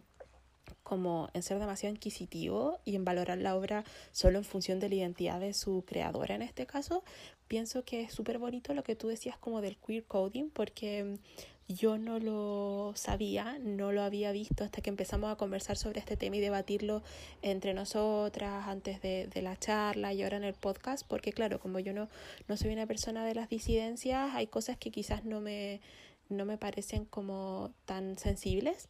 y pienso que igual eso es súper bonito, como me imagino a las personas y sobre todo eh, personas que estaban creciendo, no sé, incluso adultas que mm, vieron la serie Moomin o que leyeron los cómics eh, cuando todo esto de lo disidente era criminal, era una enfermedad, era todo patologizado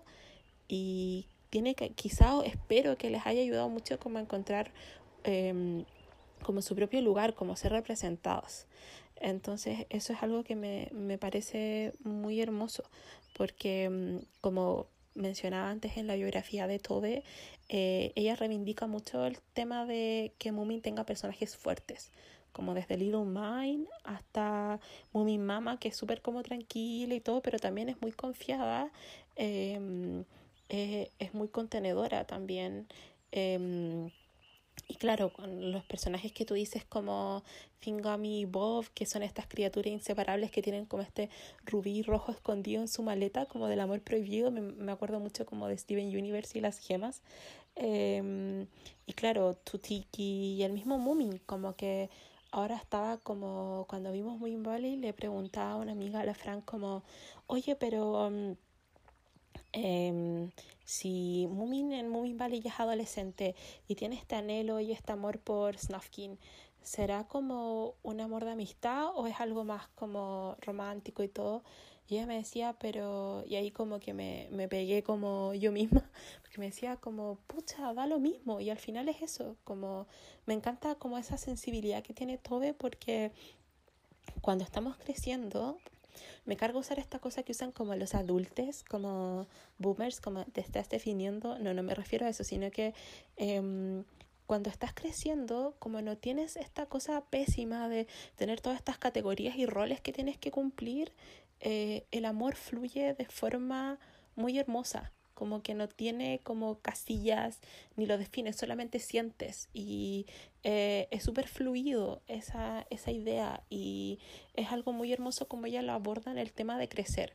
O sea, da lo mismo en qué lógica o en qué sentido Mumin amaba a Snufkin. Simplemente lo amaba y mm, aceptaba como era. Y lo mismo con Snufkin, que claro es como muy callado, pero también es una persona muy sabia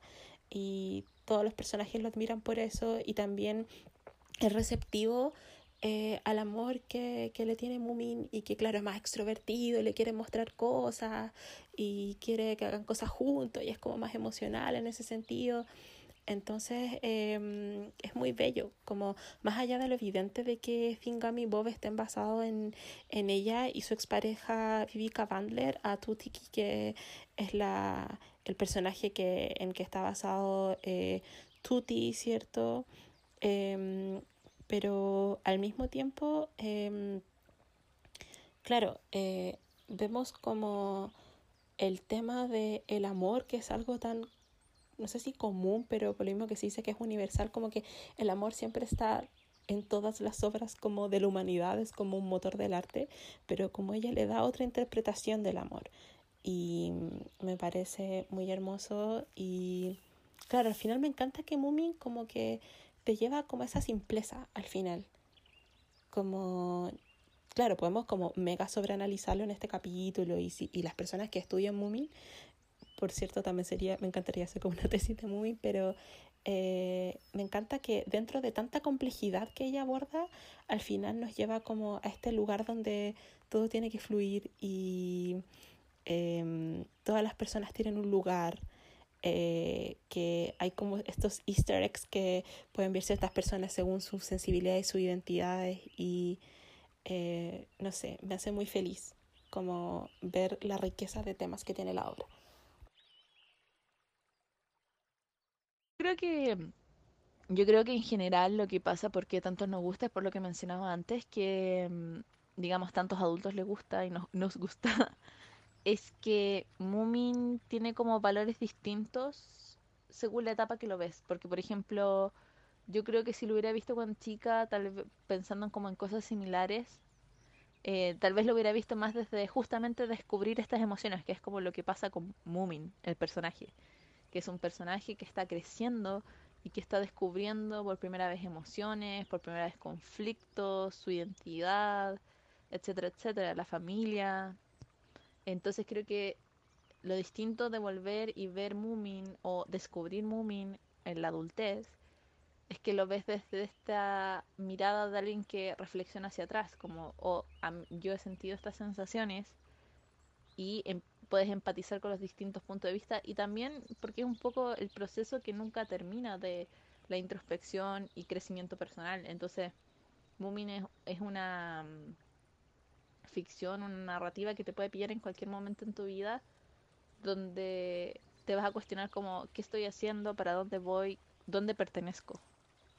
Yo creo que es justamente el tratar el tema de, la, de pertenecer y de la familia, ya, ya sea no familia necesariamente biológica ni de papá, mamá, etcétera, eh, sino que familia también de amigos, tu familia elegida. Em, todo ese tema es algo que siempre vamos a estar como reflexionando en distintos momentos de nuestra vida. Entonces, yo creo que si bien como mencionabas, como que Moomin es muy estético y creo que eso puede entrar eh, fácil por la vista en primera instancia, nadie se queda pegado solo por eso. Nadie se obsesiona con una narración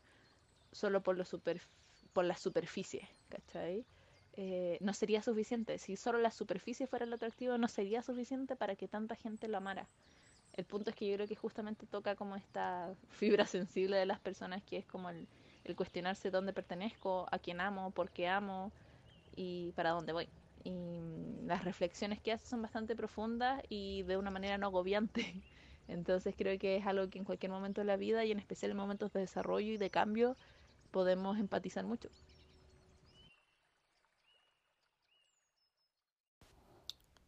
Sí, estaba pensando lo que tú decías y como que salió un poco por ahí el tema de, del vínculo de um, Moomin con Storm Maiden. Em, pienso que deberíamos darle como una vuelta también, porque eh, está esto cuando somos eh, que se nos enseña muy como esta lógica heteropatriarcal de jugar al papá y la mamá y me voy a casar con tal persona y siempre uno tiene como esos roles y claro, siempre eh, está este como vínculo entre Mumin y Storm Maiden y, y Storm Maiden como que anhela y ama mucho a Mumin y quiere su atención, pero claro, en muchas interpretaciones como diría no muy reflexivas, siempre se presenta como eh, muy mamá, muy papá, eh, Mumin y su polola, esposa, lo que sea, su amada, Storm Maiden. Y, y claro, podría parecer un poco contradictorio y de hecho la otra vez yo te preguntaba, pero ya, pero ¿cuál es este vínculo? Como que de verdad son, comillas, pareja o era una cosa más como de juego de niños que todos tenemos esos roles. Eh, pero lo lindo es que em, Mumin siempre es muy respetuoso de Storm Maiden, como que igual de repente le la pone en su lugar y todo, pero como que él vive su vida también y,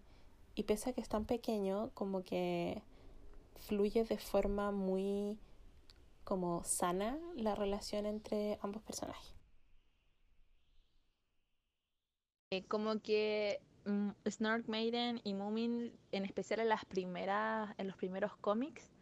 tienen como un romance como súper genuino porque en el fondo como que Moomin la encuentra y se enamora de ella a primera vista y la intenta conquistar y, y como que en la relación de ella es súper bonita porque es como súper infantil en ese sentido que ellos no están como casados, sino que pretenden como estar juntos y casarse. Es como una cosa muy de niños y, y como súper saludable en ese sentido, súper bonito, porque como que hacen mucho como roleplay, así como de que, oh, Snork Maiden dice, estoy en peligro, no sé qué, ¿cachai? Y como que Moomin va y la salva y dice, oh, la voy a salvar, doncella. Y, y como que juegan mucho eso y se muestran su cariño dándose regalos, cosas así. Igual en las adaptaciones posteriores y cuando Snork Maiden se vuelve como un personaje como usual, eh, va variando mucho como su relación. Eh, en el fondo como que, obviamente esta es mi interpretación, es como que en el fondo juega mucho eh, esa narrativa de, lo, de las amistades como y relaciones como más infantiles que uno tiene en su vida. Eh, que es como este primer acercamiento al romance, pero que no es como necesariamente como el, el único. Eh, Mumin igual eh, expresa eh, como cariño y amor y atracción por distintos personajes durante la historia, las distintas historias de Moomin. Así que sí, eh, su relación es como un, poco así, en verdad. Como que sí pretenden estar casados a veces, después no, después se quieren. y Pero siempre lo más importante es como que siempre son súper amigos y son cercanos y hacen un montón de aventuras juntos.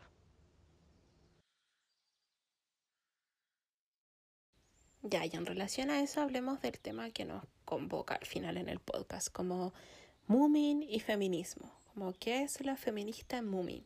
Eh, en la charla nos preguntaban si eh, Tove se había declarado como feminista alguna vez y no he encontrado documentos donde ella lo diga, pero pienso que al final es algo que puedes medir con tus acciones. O sea, no olvidemos que eh, Tove Jansson vivió eh, durante prácticamente todo el siglo XX, que si ya vivimos todavía en un mundo lamentablemente muy conservador donde decir que eres feminista inmediatamente te pone en una posición compleja, imagínense en ese tiempo. Además que no se usaba tanto el, concepto como fuera de los círculos como mega académicos y militantes en el cual Tove no, no pertenecía. Y mm, se destaca mucho el tema como disidente, pero mm,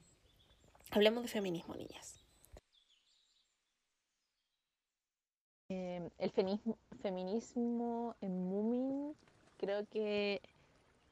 está justamente lo que mencionábamos. Creo que como en esta complejidad de los personajes, eh, tanto en la presentación de disidencias, eh, la eh, mostrar como el amor en todas sus formas, como amor libre, pero no en ese sentido que sol solemos entender, sino que eso y también el valor de los personajes femeninos,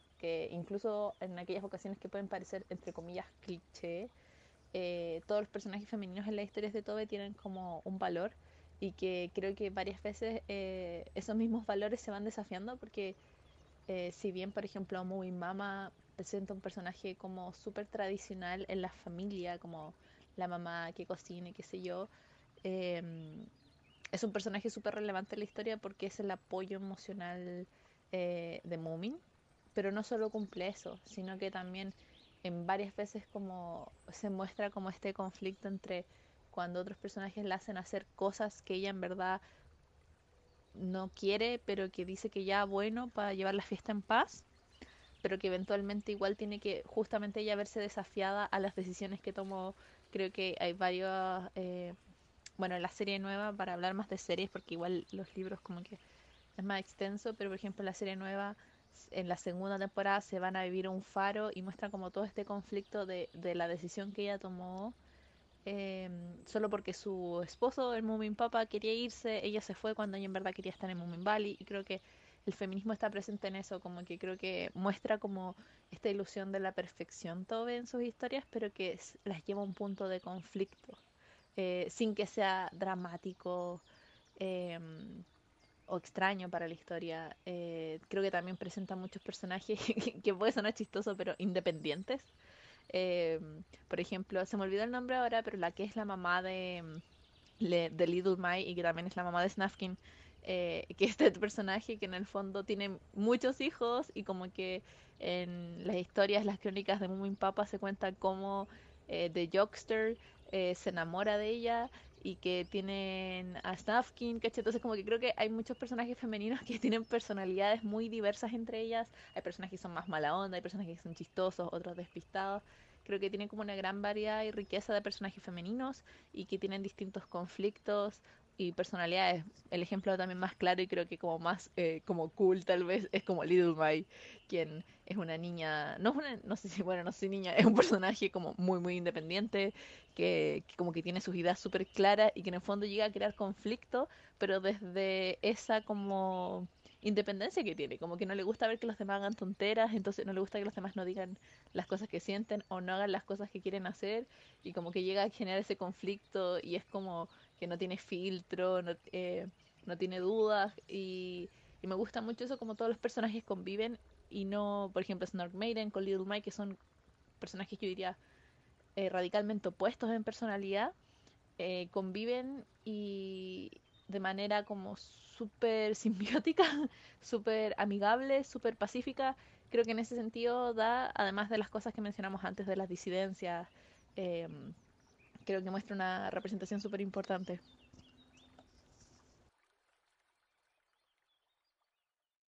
Complementando a lo que dice Cam, claro, vemos que conforme aparecen más personajes que conviven en Moomin Valley, eh, se revela como el, en sentido más amplio lo que significa ser familia. Y mm, en ese sentido es un tema subyacente en todas las toda la obra de Mumin y la mayoría de los personajes como con mayor fortaleza en la obra de Tove Jansson son mujeres, como Mumin Mama, Storm Maiden también en su forma, Tutiki, Little Mai. Y claro, en ese sentido ella eh, hizo como referencia a las personas en su vida que amó y lo, lo impactante o lo fuerte que era la presencia femenina en su propia vida. Entonces, me, me parece que cuando analizamos el componente feminista en una obra, tendemos como inmediatamente a buscar como personajes femeninos empoderados, como que eh, como que rompen los esquemas y son como más eh, bossy en cierta forma y, y como que disputan cierto, ciertos lugares y esferas de poder. Que claro, es súper importante, pero al mismo tiempo eh, pienso que lo feminista, como dice Cam, es hacerse cargo como de las problemáticas que son reales. Que, por ejemplo, esto de que Mumi Mama acepta irse a vivir al faro, o el tema como ella convive con este rol de madre, esposa, eh, como mujer. Eh, me acuerdo como en esta escena de, del capítulo donde, no me acuerdo cómo se llama, pero esto de los hongos como que explotan y te dan sueño, donde ella como que eh, estaba haciendo las cosas y estaba tan cansada con esto que le da sueño y se acuesta y mi papá le dice como, ¿qué estás haciendo ahí? Como te dormiste afuera y la va a acostar, como que... Eh, y lo mismo de Storm Maiden con este anhelo como muy infantil de tener como un amor para siempre y estar con alguien, como esta búsqueda, ¿cierto? Em, también la sensibilidad de los personajes que no me gustaría llamarles como masculinos y femeninos porque pienso que en Mumin eso no, no está muy marcado y no se nota, eh, excepto como el rol de los padres de, de Mumin. Pero si lo quisiéramos poner así, los personajes como Mumin, Snufkin, Sniff y otro, incluso Mumin Papa, también exploran como sus eh, facetas como más asociados entre comillas a lo femenino tiene que ver con el contexto también. Em, claro, quizás ahora la obra viéndola en el 2020 nos parece como muy típica o muy convencional, pero el primer libro fue publicado en el 45, o sea, em, es un contexto completamente diferente y mm, lo lindo de esto es que eh, ella aborda como la oscuridad de la vida de forma como muy intermedia, como esa conciencia de que existe como la luz y sombra y matices y grises y eso es algo súper feminista también. El hecho de que la misma Tove haya escrito como una obra y se haya hecho muy famosa y sea una de las artistas finlandesas, europeas y no sé, contemporánea más importante siendo mujer, siendo disidente, me parece que ya es un, un statement feminista importante, pero mm, viéndolo en la obra misma, me parece que el tema como de la honestidad sobre, eh, sobre donde se basa la obra y también la forma en que mm, podemos como ir cuestionando y ver que eh, las familias funcionan armónicamente donde todas las, personas, en este caso los seres, em, eh, se exploran a sí mismas, comparten, em, se van eh, como vinculando entre sí, Em, abordan sus emociones, abordan el tema de, de su propio desarrollo como seres en este caso y con lo que pasa alrededor, de tomar decisiones, en fin, pienso que en, en ese sentido también es súper feminista, más allá de irnos a lo que sería como típico, que serían los personajes femeninos, que claro, sí están, em, pero tiene que ver como cómo vivimos con esta este montón de cosas que pasan como el cometa, la inundación, eh, desastres naturales en general o cosas que van enfrentando cuando se pierden los personajes. Em, y como en cierta forma yo destaco que los personajes femeninos en Moomin son muy como facilitadores en ese sentido. Porque em, cuando vemos el tema de Little Mind, cuando llega como la mamá de Little Mind con todos sus hermanitos y eh, le dice como, ¿por qué no le dices a mi mamá que se vaya si lo estamos como importunando? Y Mumi le dice, no, es que no queremos como hacerla sentir mal. Y ella como que lo lleva a ese extremo como para provocar que la familia Mumi le diga a la mamá como, señora, váyase, no podemos estar con usted todos estos meses hasta que llegue el, la primavera y el verano. Y luego ella dice, bueno, me voy a quedar aquí como que súper independiente en ese sentido, también muy mama que no interfiere como en, en la vida como de su familia, ¿cierto? En que Mumi se encuentra a sí mismo. Em, también que ella es capaz de poner como sus propias reglas y les entrega como valores muy importantes em, y siempre da lo mejor de, sí misma. Em, en fin, pienso que podemos estar hablando como mucho rato, pero me encanta que revisitando la obra como desde la adultez, podamos ver ese, ese valor feminista que tiene, esa lectura feminista. Y lo hermoso que espero que suceda si tenemos como niñas a nuestro alrededor, eh, y no solamente niñas, sino que niñas en general, como que vean este tipo de obras que, no son nostálgicas, son bonitas, pero también de llevarnos a reflexionar porque eh, quizás es muy cursi, pero eh, está al final entre los niños que eh, pueden ser como personas más sensibles, más empáticas, más eh, conscientes de la necesidad de luchar por lo que creen, de que los cambios son posibles, de sobreponerse a la adversidad, o sea,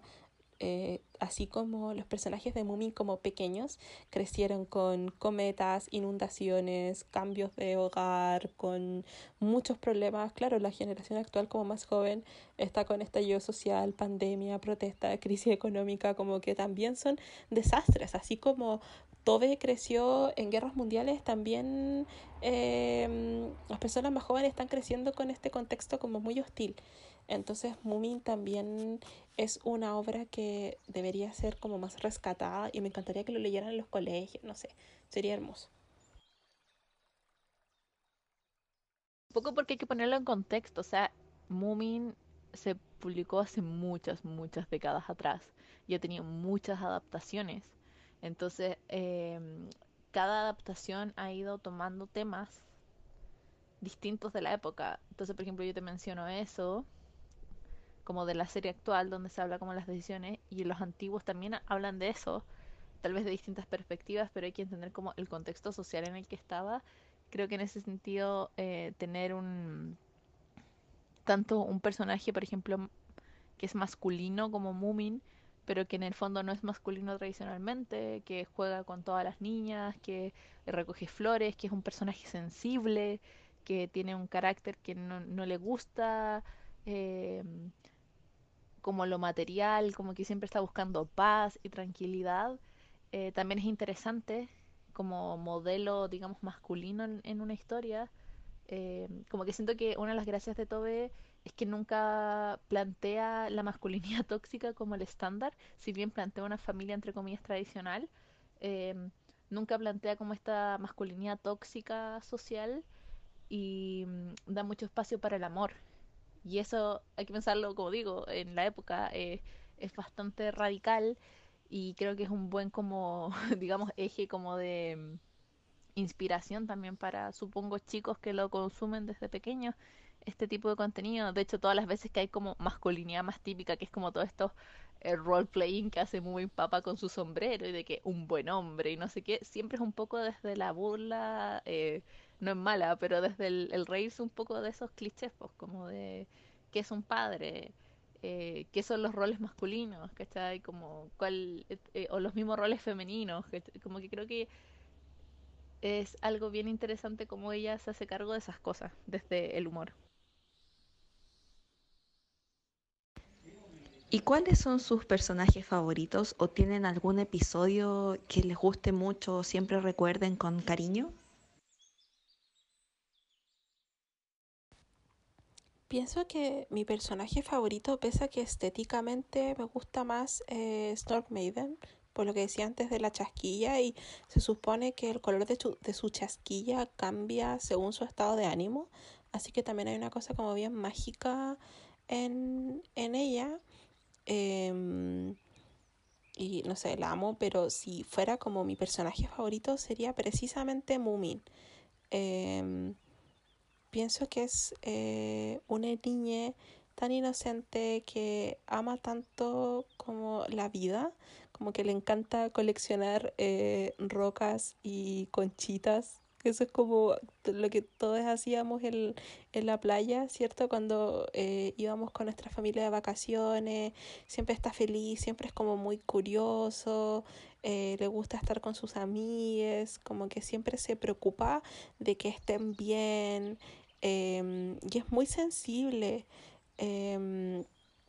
y pese que es sensible, tampoco es como rencoroso ni nada. Entonces, eh, para Mumin, el, el Moon Valley es como el lugar más seguro del mundo y eh, me encanta que sea como siempre tan soñador y como siempre está pensando y eso es algo que a mí me identifica mucho. Como que yo siempre eh, soy cáncer, así que eh, soy muy soñador y siempre estoy pensando, me, me cuesta mucho como callar mi mente. Em, entonces, en ese sentido, creo que me identifico con, con Mumi. Además que eh, tengo una debilidad por las cosas como redondas, suaves y esponjosas. Entonces no puedo no, no amarlo y, y, me encanta como cuando veo la animación de Moomin, eh, que es cuando están haciendo cosas. porque veo como sus potitos y cómo se mueven y cómo ruedan, no sé, me encanta, me da demasiada ternura. Así que em, sí, me encanta el alma sensible y bondadosa y media como melancólica pero feliz, no sé cómo explicarlo, y ese sentido como de aventura y de inocencia que tiene Moomin. Además que su relación de amistad con Snufkin es hermosa. De verdad es una relación muy bella y siempre se están como animando mutuamente. Em, siempre eh, Moomin como que espera que, que Snufkin vuelva, ¿cierto? Y claro, pese a que tiene esta relación muy bonita con Snark Maiden, em, no sé, me encanta esa, esa amistad y amo, amo a Moomin, de verdad, como que es un ser demasiado bello. Eh, como decía, mi personaje favorito yo diría que es Snapkin. me encanta Snapkin em, como por justamente sus contradicciones. También me gusta como los títulos queer que muchas veces tiene, en especial en la, en la serie más reciente.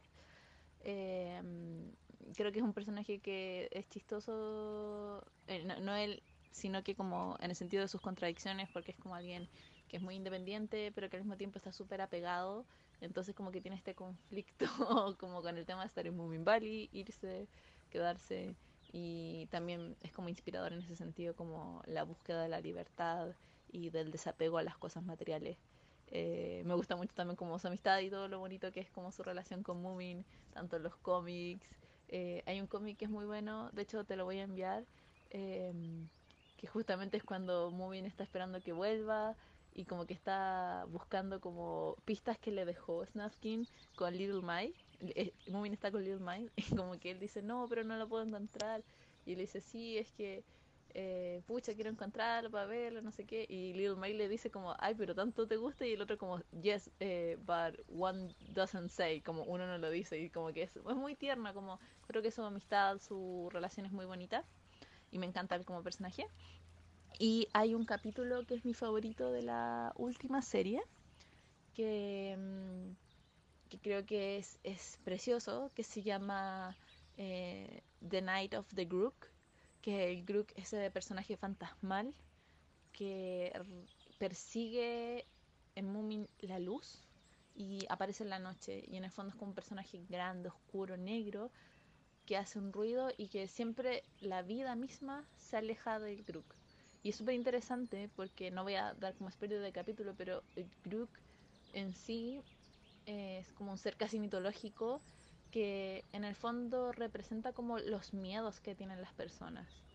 Entonces, justamente una de las cosas es como enfrentar a este monstruo. Y el monstruo en sí no se ve agresivo, sino que eh, está muy triste. Y el Grook quiere consumir eso que, que desea y poseerlo. Eh, me gusta mucho ese capítulo, lo recomiendo mucho. Eh, en general recomiendo esa serie. Libros, no, no, los he leído todos, he leído más cómics, pero igual recomiendo mucho el que leí hace poco, que es eh, Las Memorias de Moomin Papa, porque es un libro... Me gustó mucho leerlo porque hace demasiados años que no leo un libro para niños, así como exclusivamente para niños. Y me encantó como la narrativa era tan fantasiosa, como que para mí fue lo máximo como que me encantaba que no se intentaran como sobreexplicar por qué pasaban las cosas, sino que pasaban cosas mágicas y eso era todo y era hermoso y creo que es un libro muy interesante también como para eh, las personas que ya le gusta Moomin para saber como de estos eh, B-sides, estas historias B que no son de Moomin en sí, eh, sino que de la historia de sus padres. Así que eso lo recomiendo.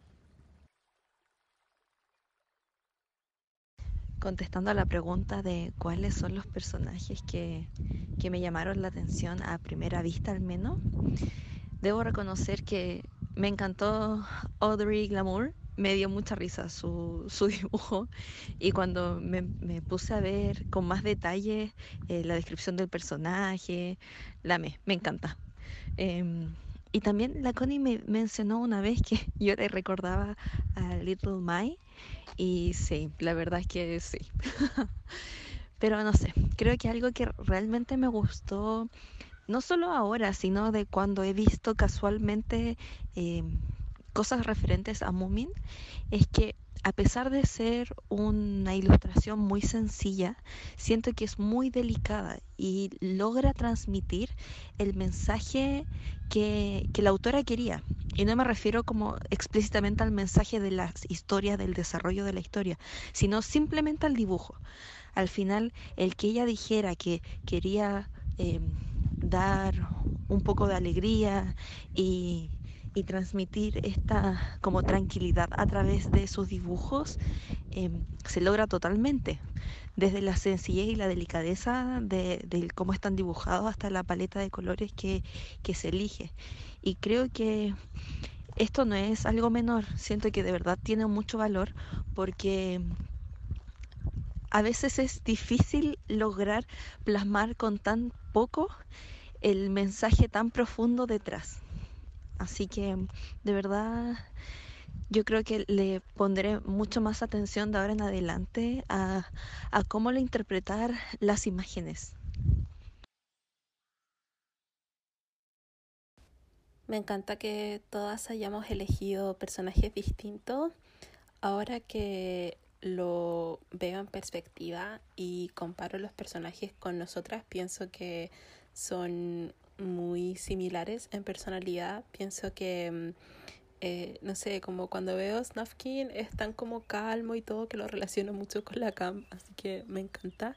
Em, y claro, al final eso es lo bonito, como decía anteriormente, como que podemos tener un pedacito de cada Moomin en nosotros.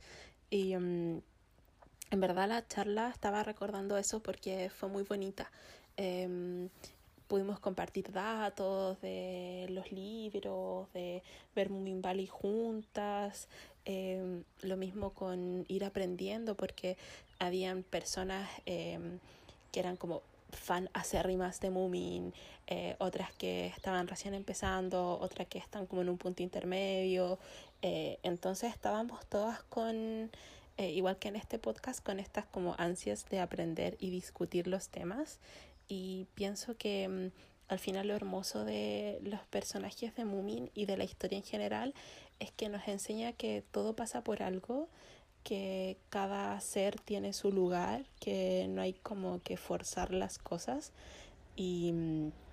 que al final sí hacemos todo de buena fe, con cariño y con amistad em, y sin juzgar, eh, todo va a ordenarse de alguna forma por la naturaleza, que es algo como muy de sabiduría y algo que se ve mucho en, la obra Mumin en general. Entonces eh, quería compartir una cita muy bella que es del libro Invierno Mumilan, que es de 1958, que dice, hay muchas cosas que no tienen lugar en verano, otoño y primavera. Todo lo que es un poco tímido y un poco de ron algunos tipos de animales nocturnos y personas que no encajan con otros y en los que nadie realmente cree. Se mantienen fuera del camino todo el año. Y luego, cuando todo está tranquilo y blanco y las noches son largas y la mayoría de la gente está dormida, entonces aparecen. Es una reflexión muy bella. Así que me gustaría preguntarte, Cata, después de todo este debate y análisis y comentarios sobre Mumin, ¿qué te ha parecido? Eh, si te motiva como para ver la serie y saber más, porque también eh, el mundo de Moomin y la obra de Tove Jansson se han transformado como en una filosofía, incluso se llama como la filosofía de Moomin y hay muchos académicos que se han dedicado a estudiar no solamente la vida de Tove Jansson, sino que eh, muchos aspectos como de la cultura de Finlandia, la cultura nórdica, em, el tema histórico, cómo se ve la obra, de verdad es demasiado complejo para una obra que quizás Tove Jansson nunca pensó que iba a tener como este alcance hasta el día de hoy.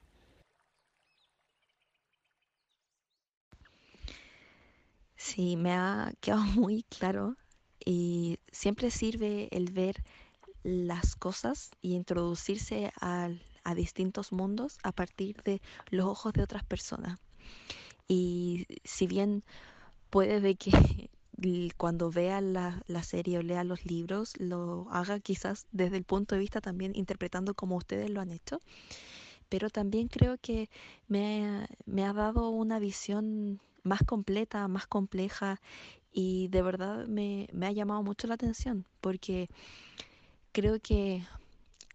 sobre todo las cosas que son dirigidas a niños y a jóvenes,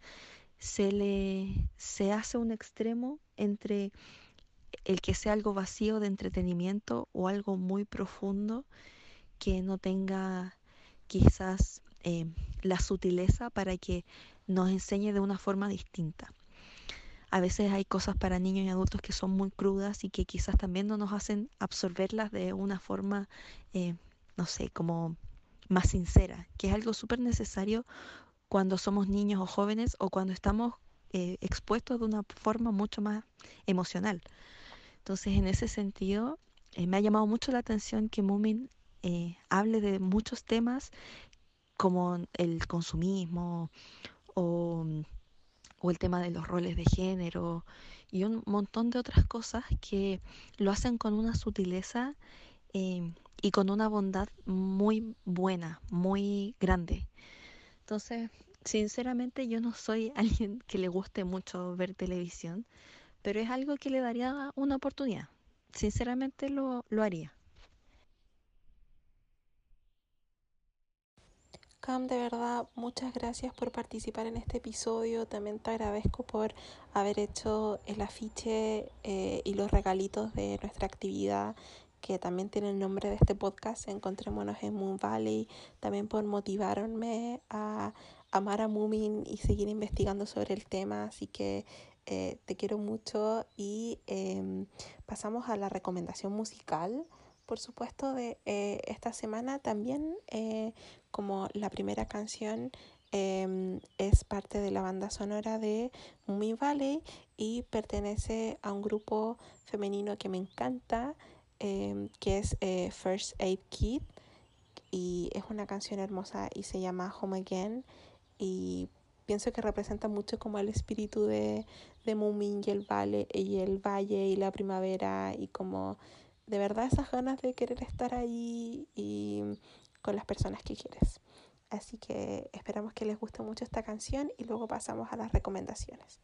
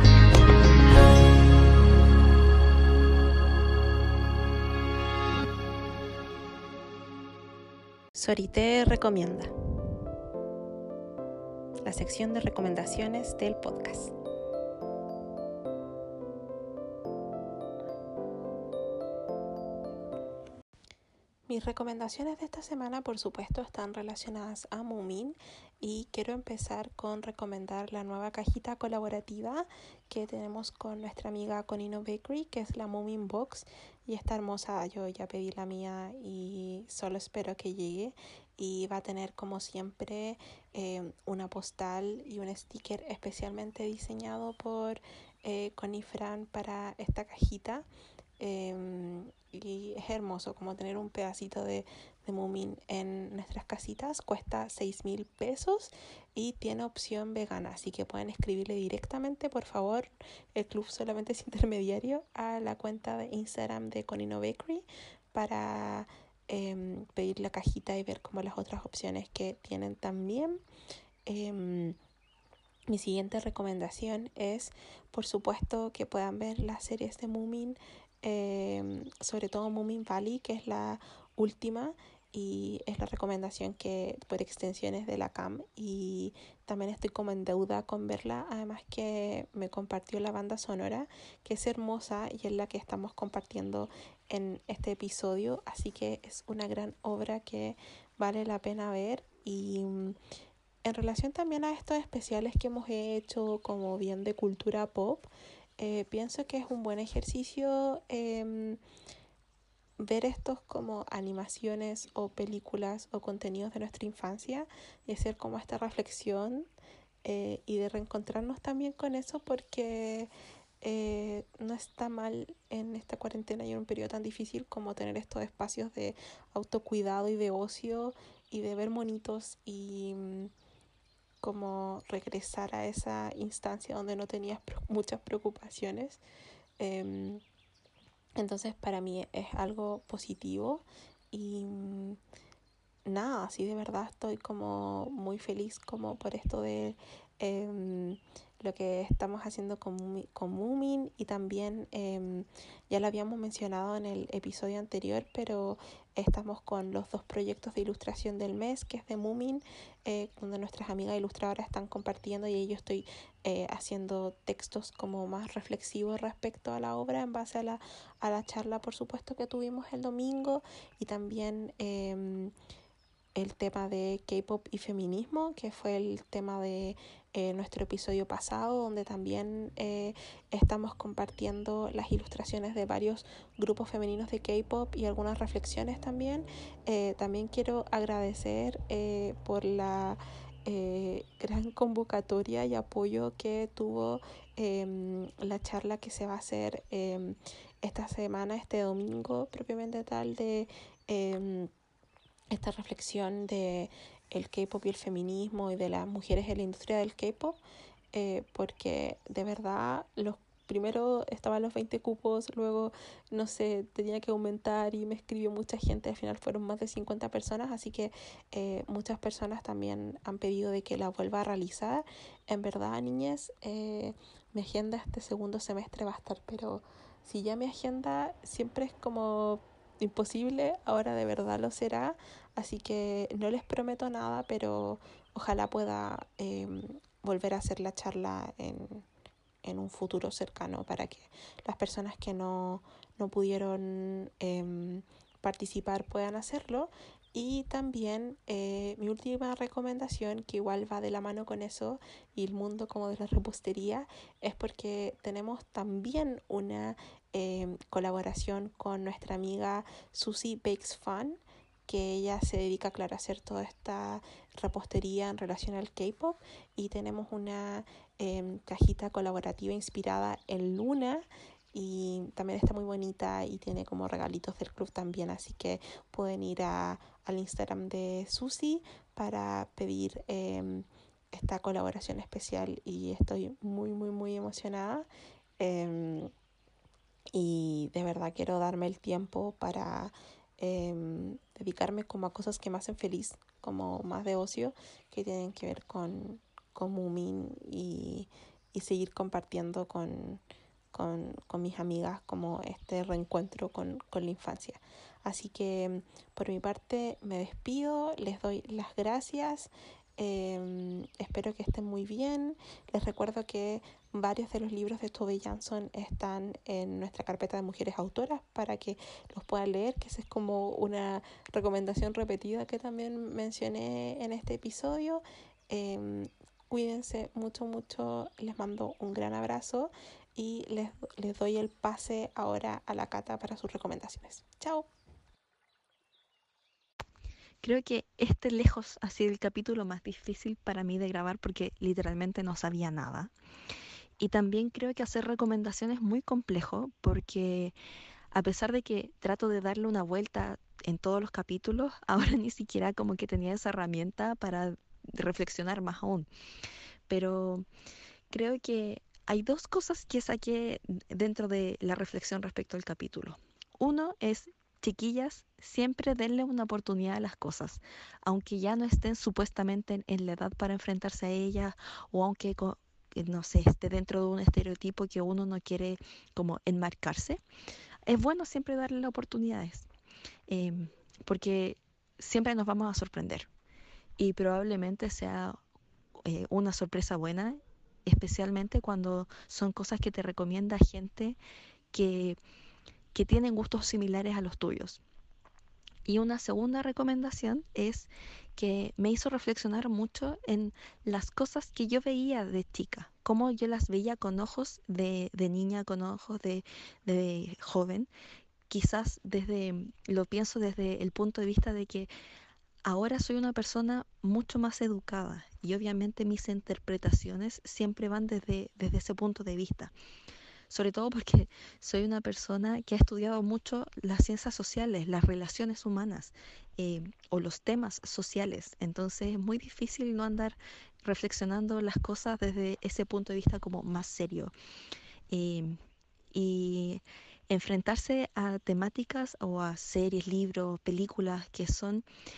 mucho más emocionales o, dirigidos hacia gente más joven que por lo tanto está mucho más explícito el tema emocional, es súper interesante. Entonces em, he reflexionado mucho sobre las cosas que a mí me gustaban cuando era chica, como por ejemplo la serie A. Arnold. Creo que es una serie muy buena y, y me ha hecho reflexionar mucho respecto, ahora solo doy ese ejemplo, pero respecto a a cómo podría volver a rever esas cosas sacándole este como esta reflexión mayor, que es un poco lo que hicimos también con Harry Potter. Eh, entonces, no sé, hagan ese ejercicio de, de volver a ver esas cosas y también de darle oportunidades a otras que nunca vieron. Y bueno, ha sido un capítulo muy diferente para mí, pero aprendí mucho y espero que ustedes también lo hayan hecho. Y nos escuchamos la próxima semana con un nuevo capítulo que también va a ser un especial. Chao. Nuestra hora del té ha terminado. Esperamos que hayan disfrutado este episodio de Té con Sorité y nos acompañen la próxima semana con más tecito y temas de conversación. Recuerden visitar nuestra página web www.leclubdt.cl y seguirnos en nuestras redes sociales en Instagram, Twitter y Facebook como Le Club de Té. Abracito y que tengan una muy muy linda semana. Adiós.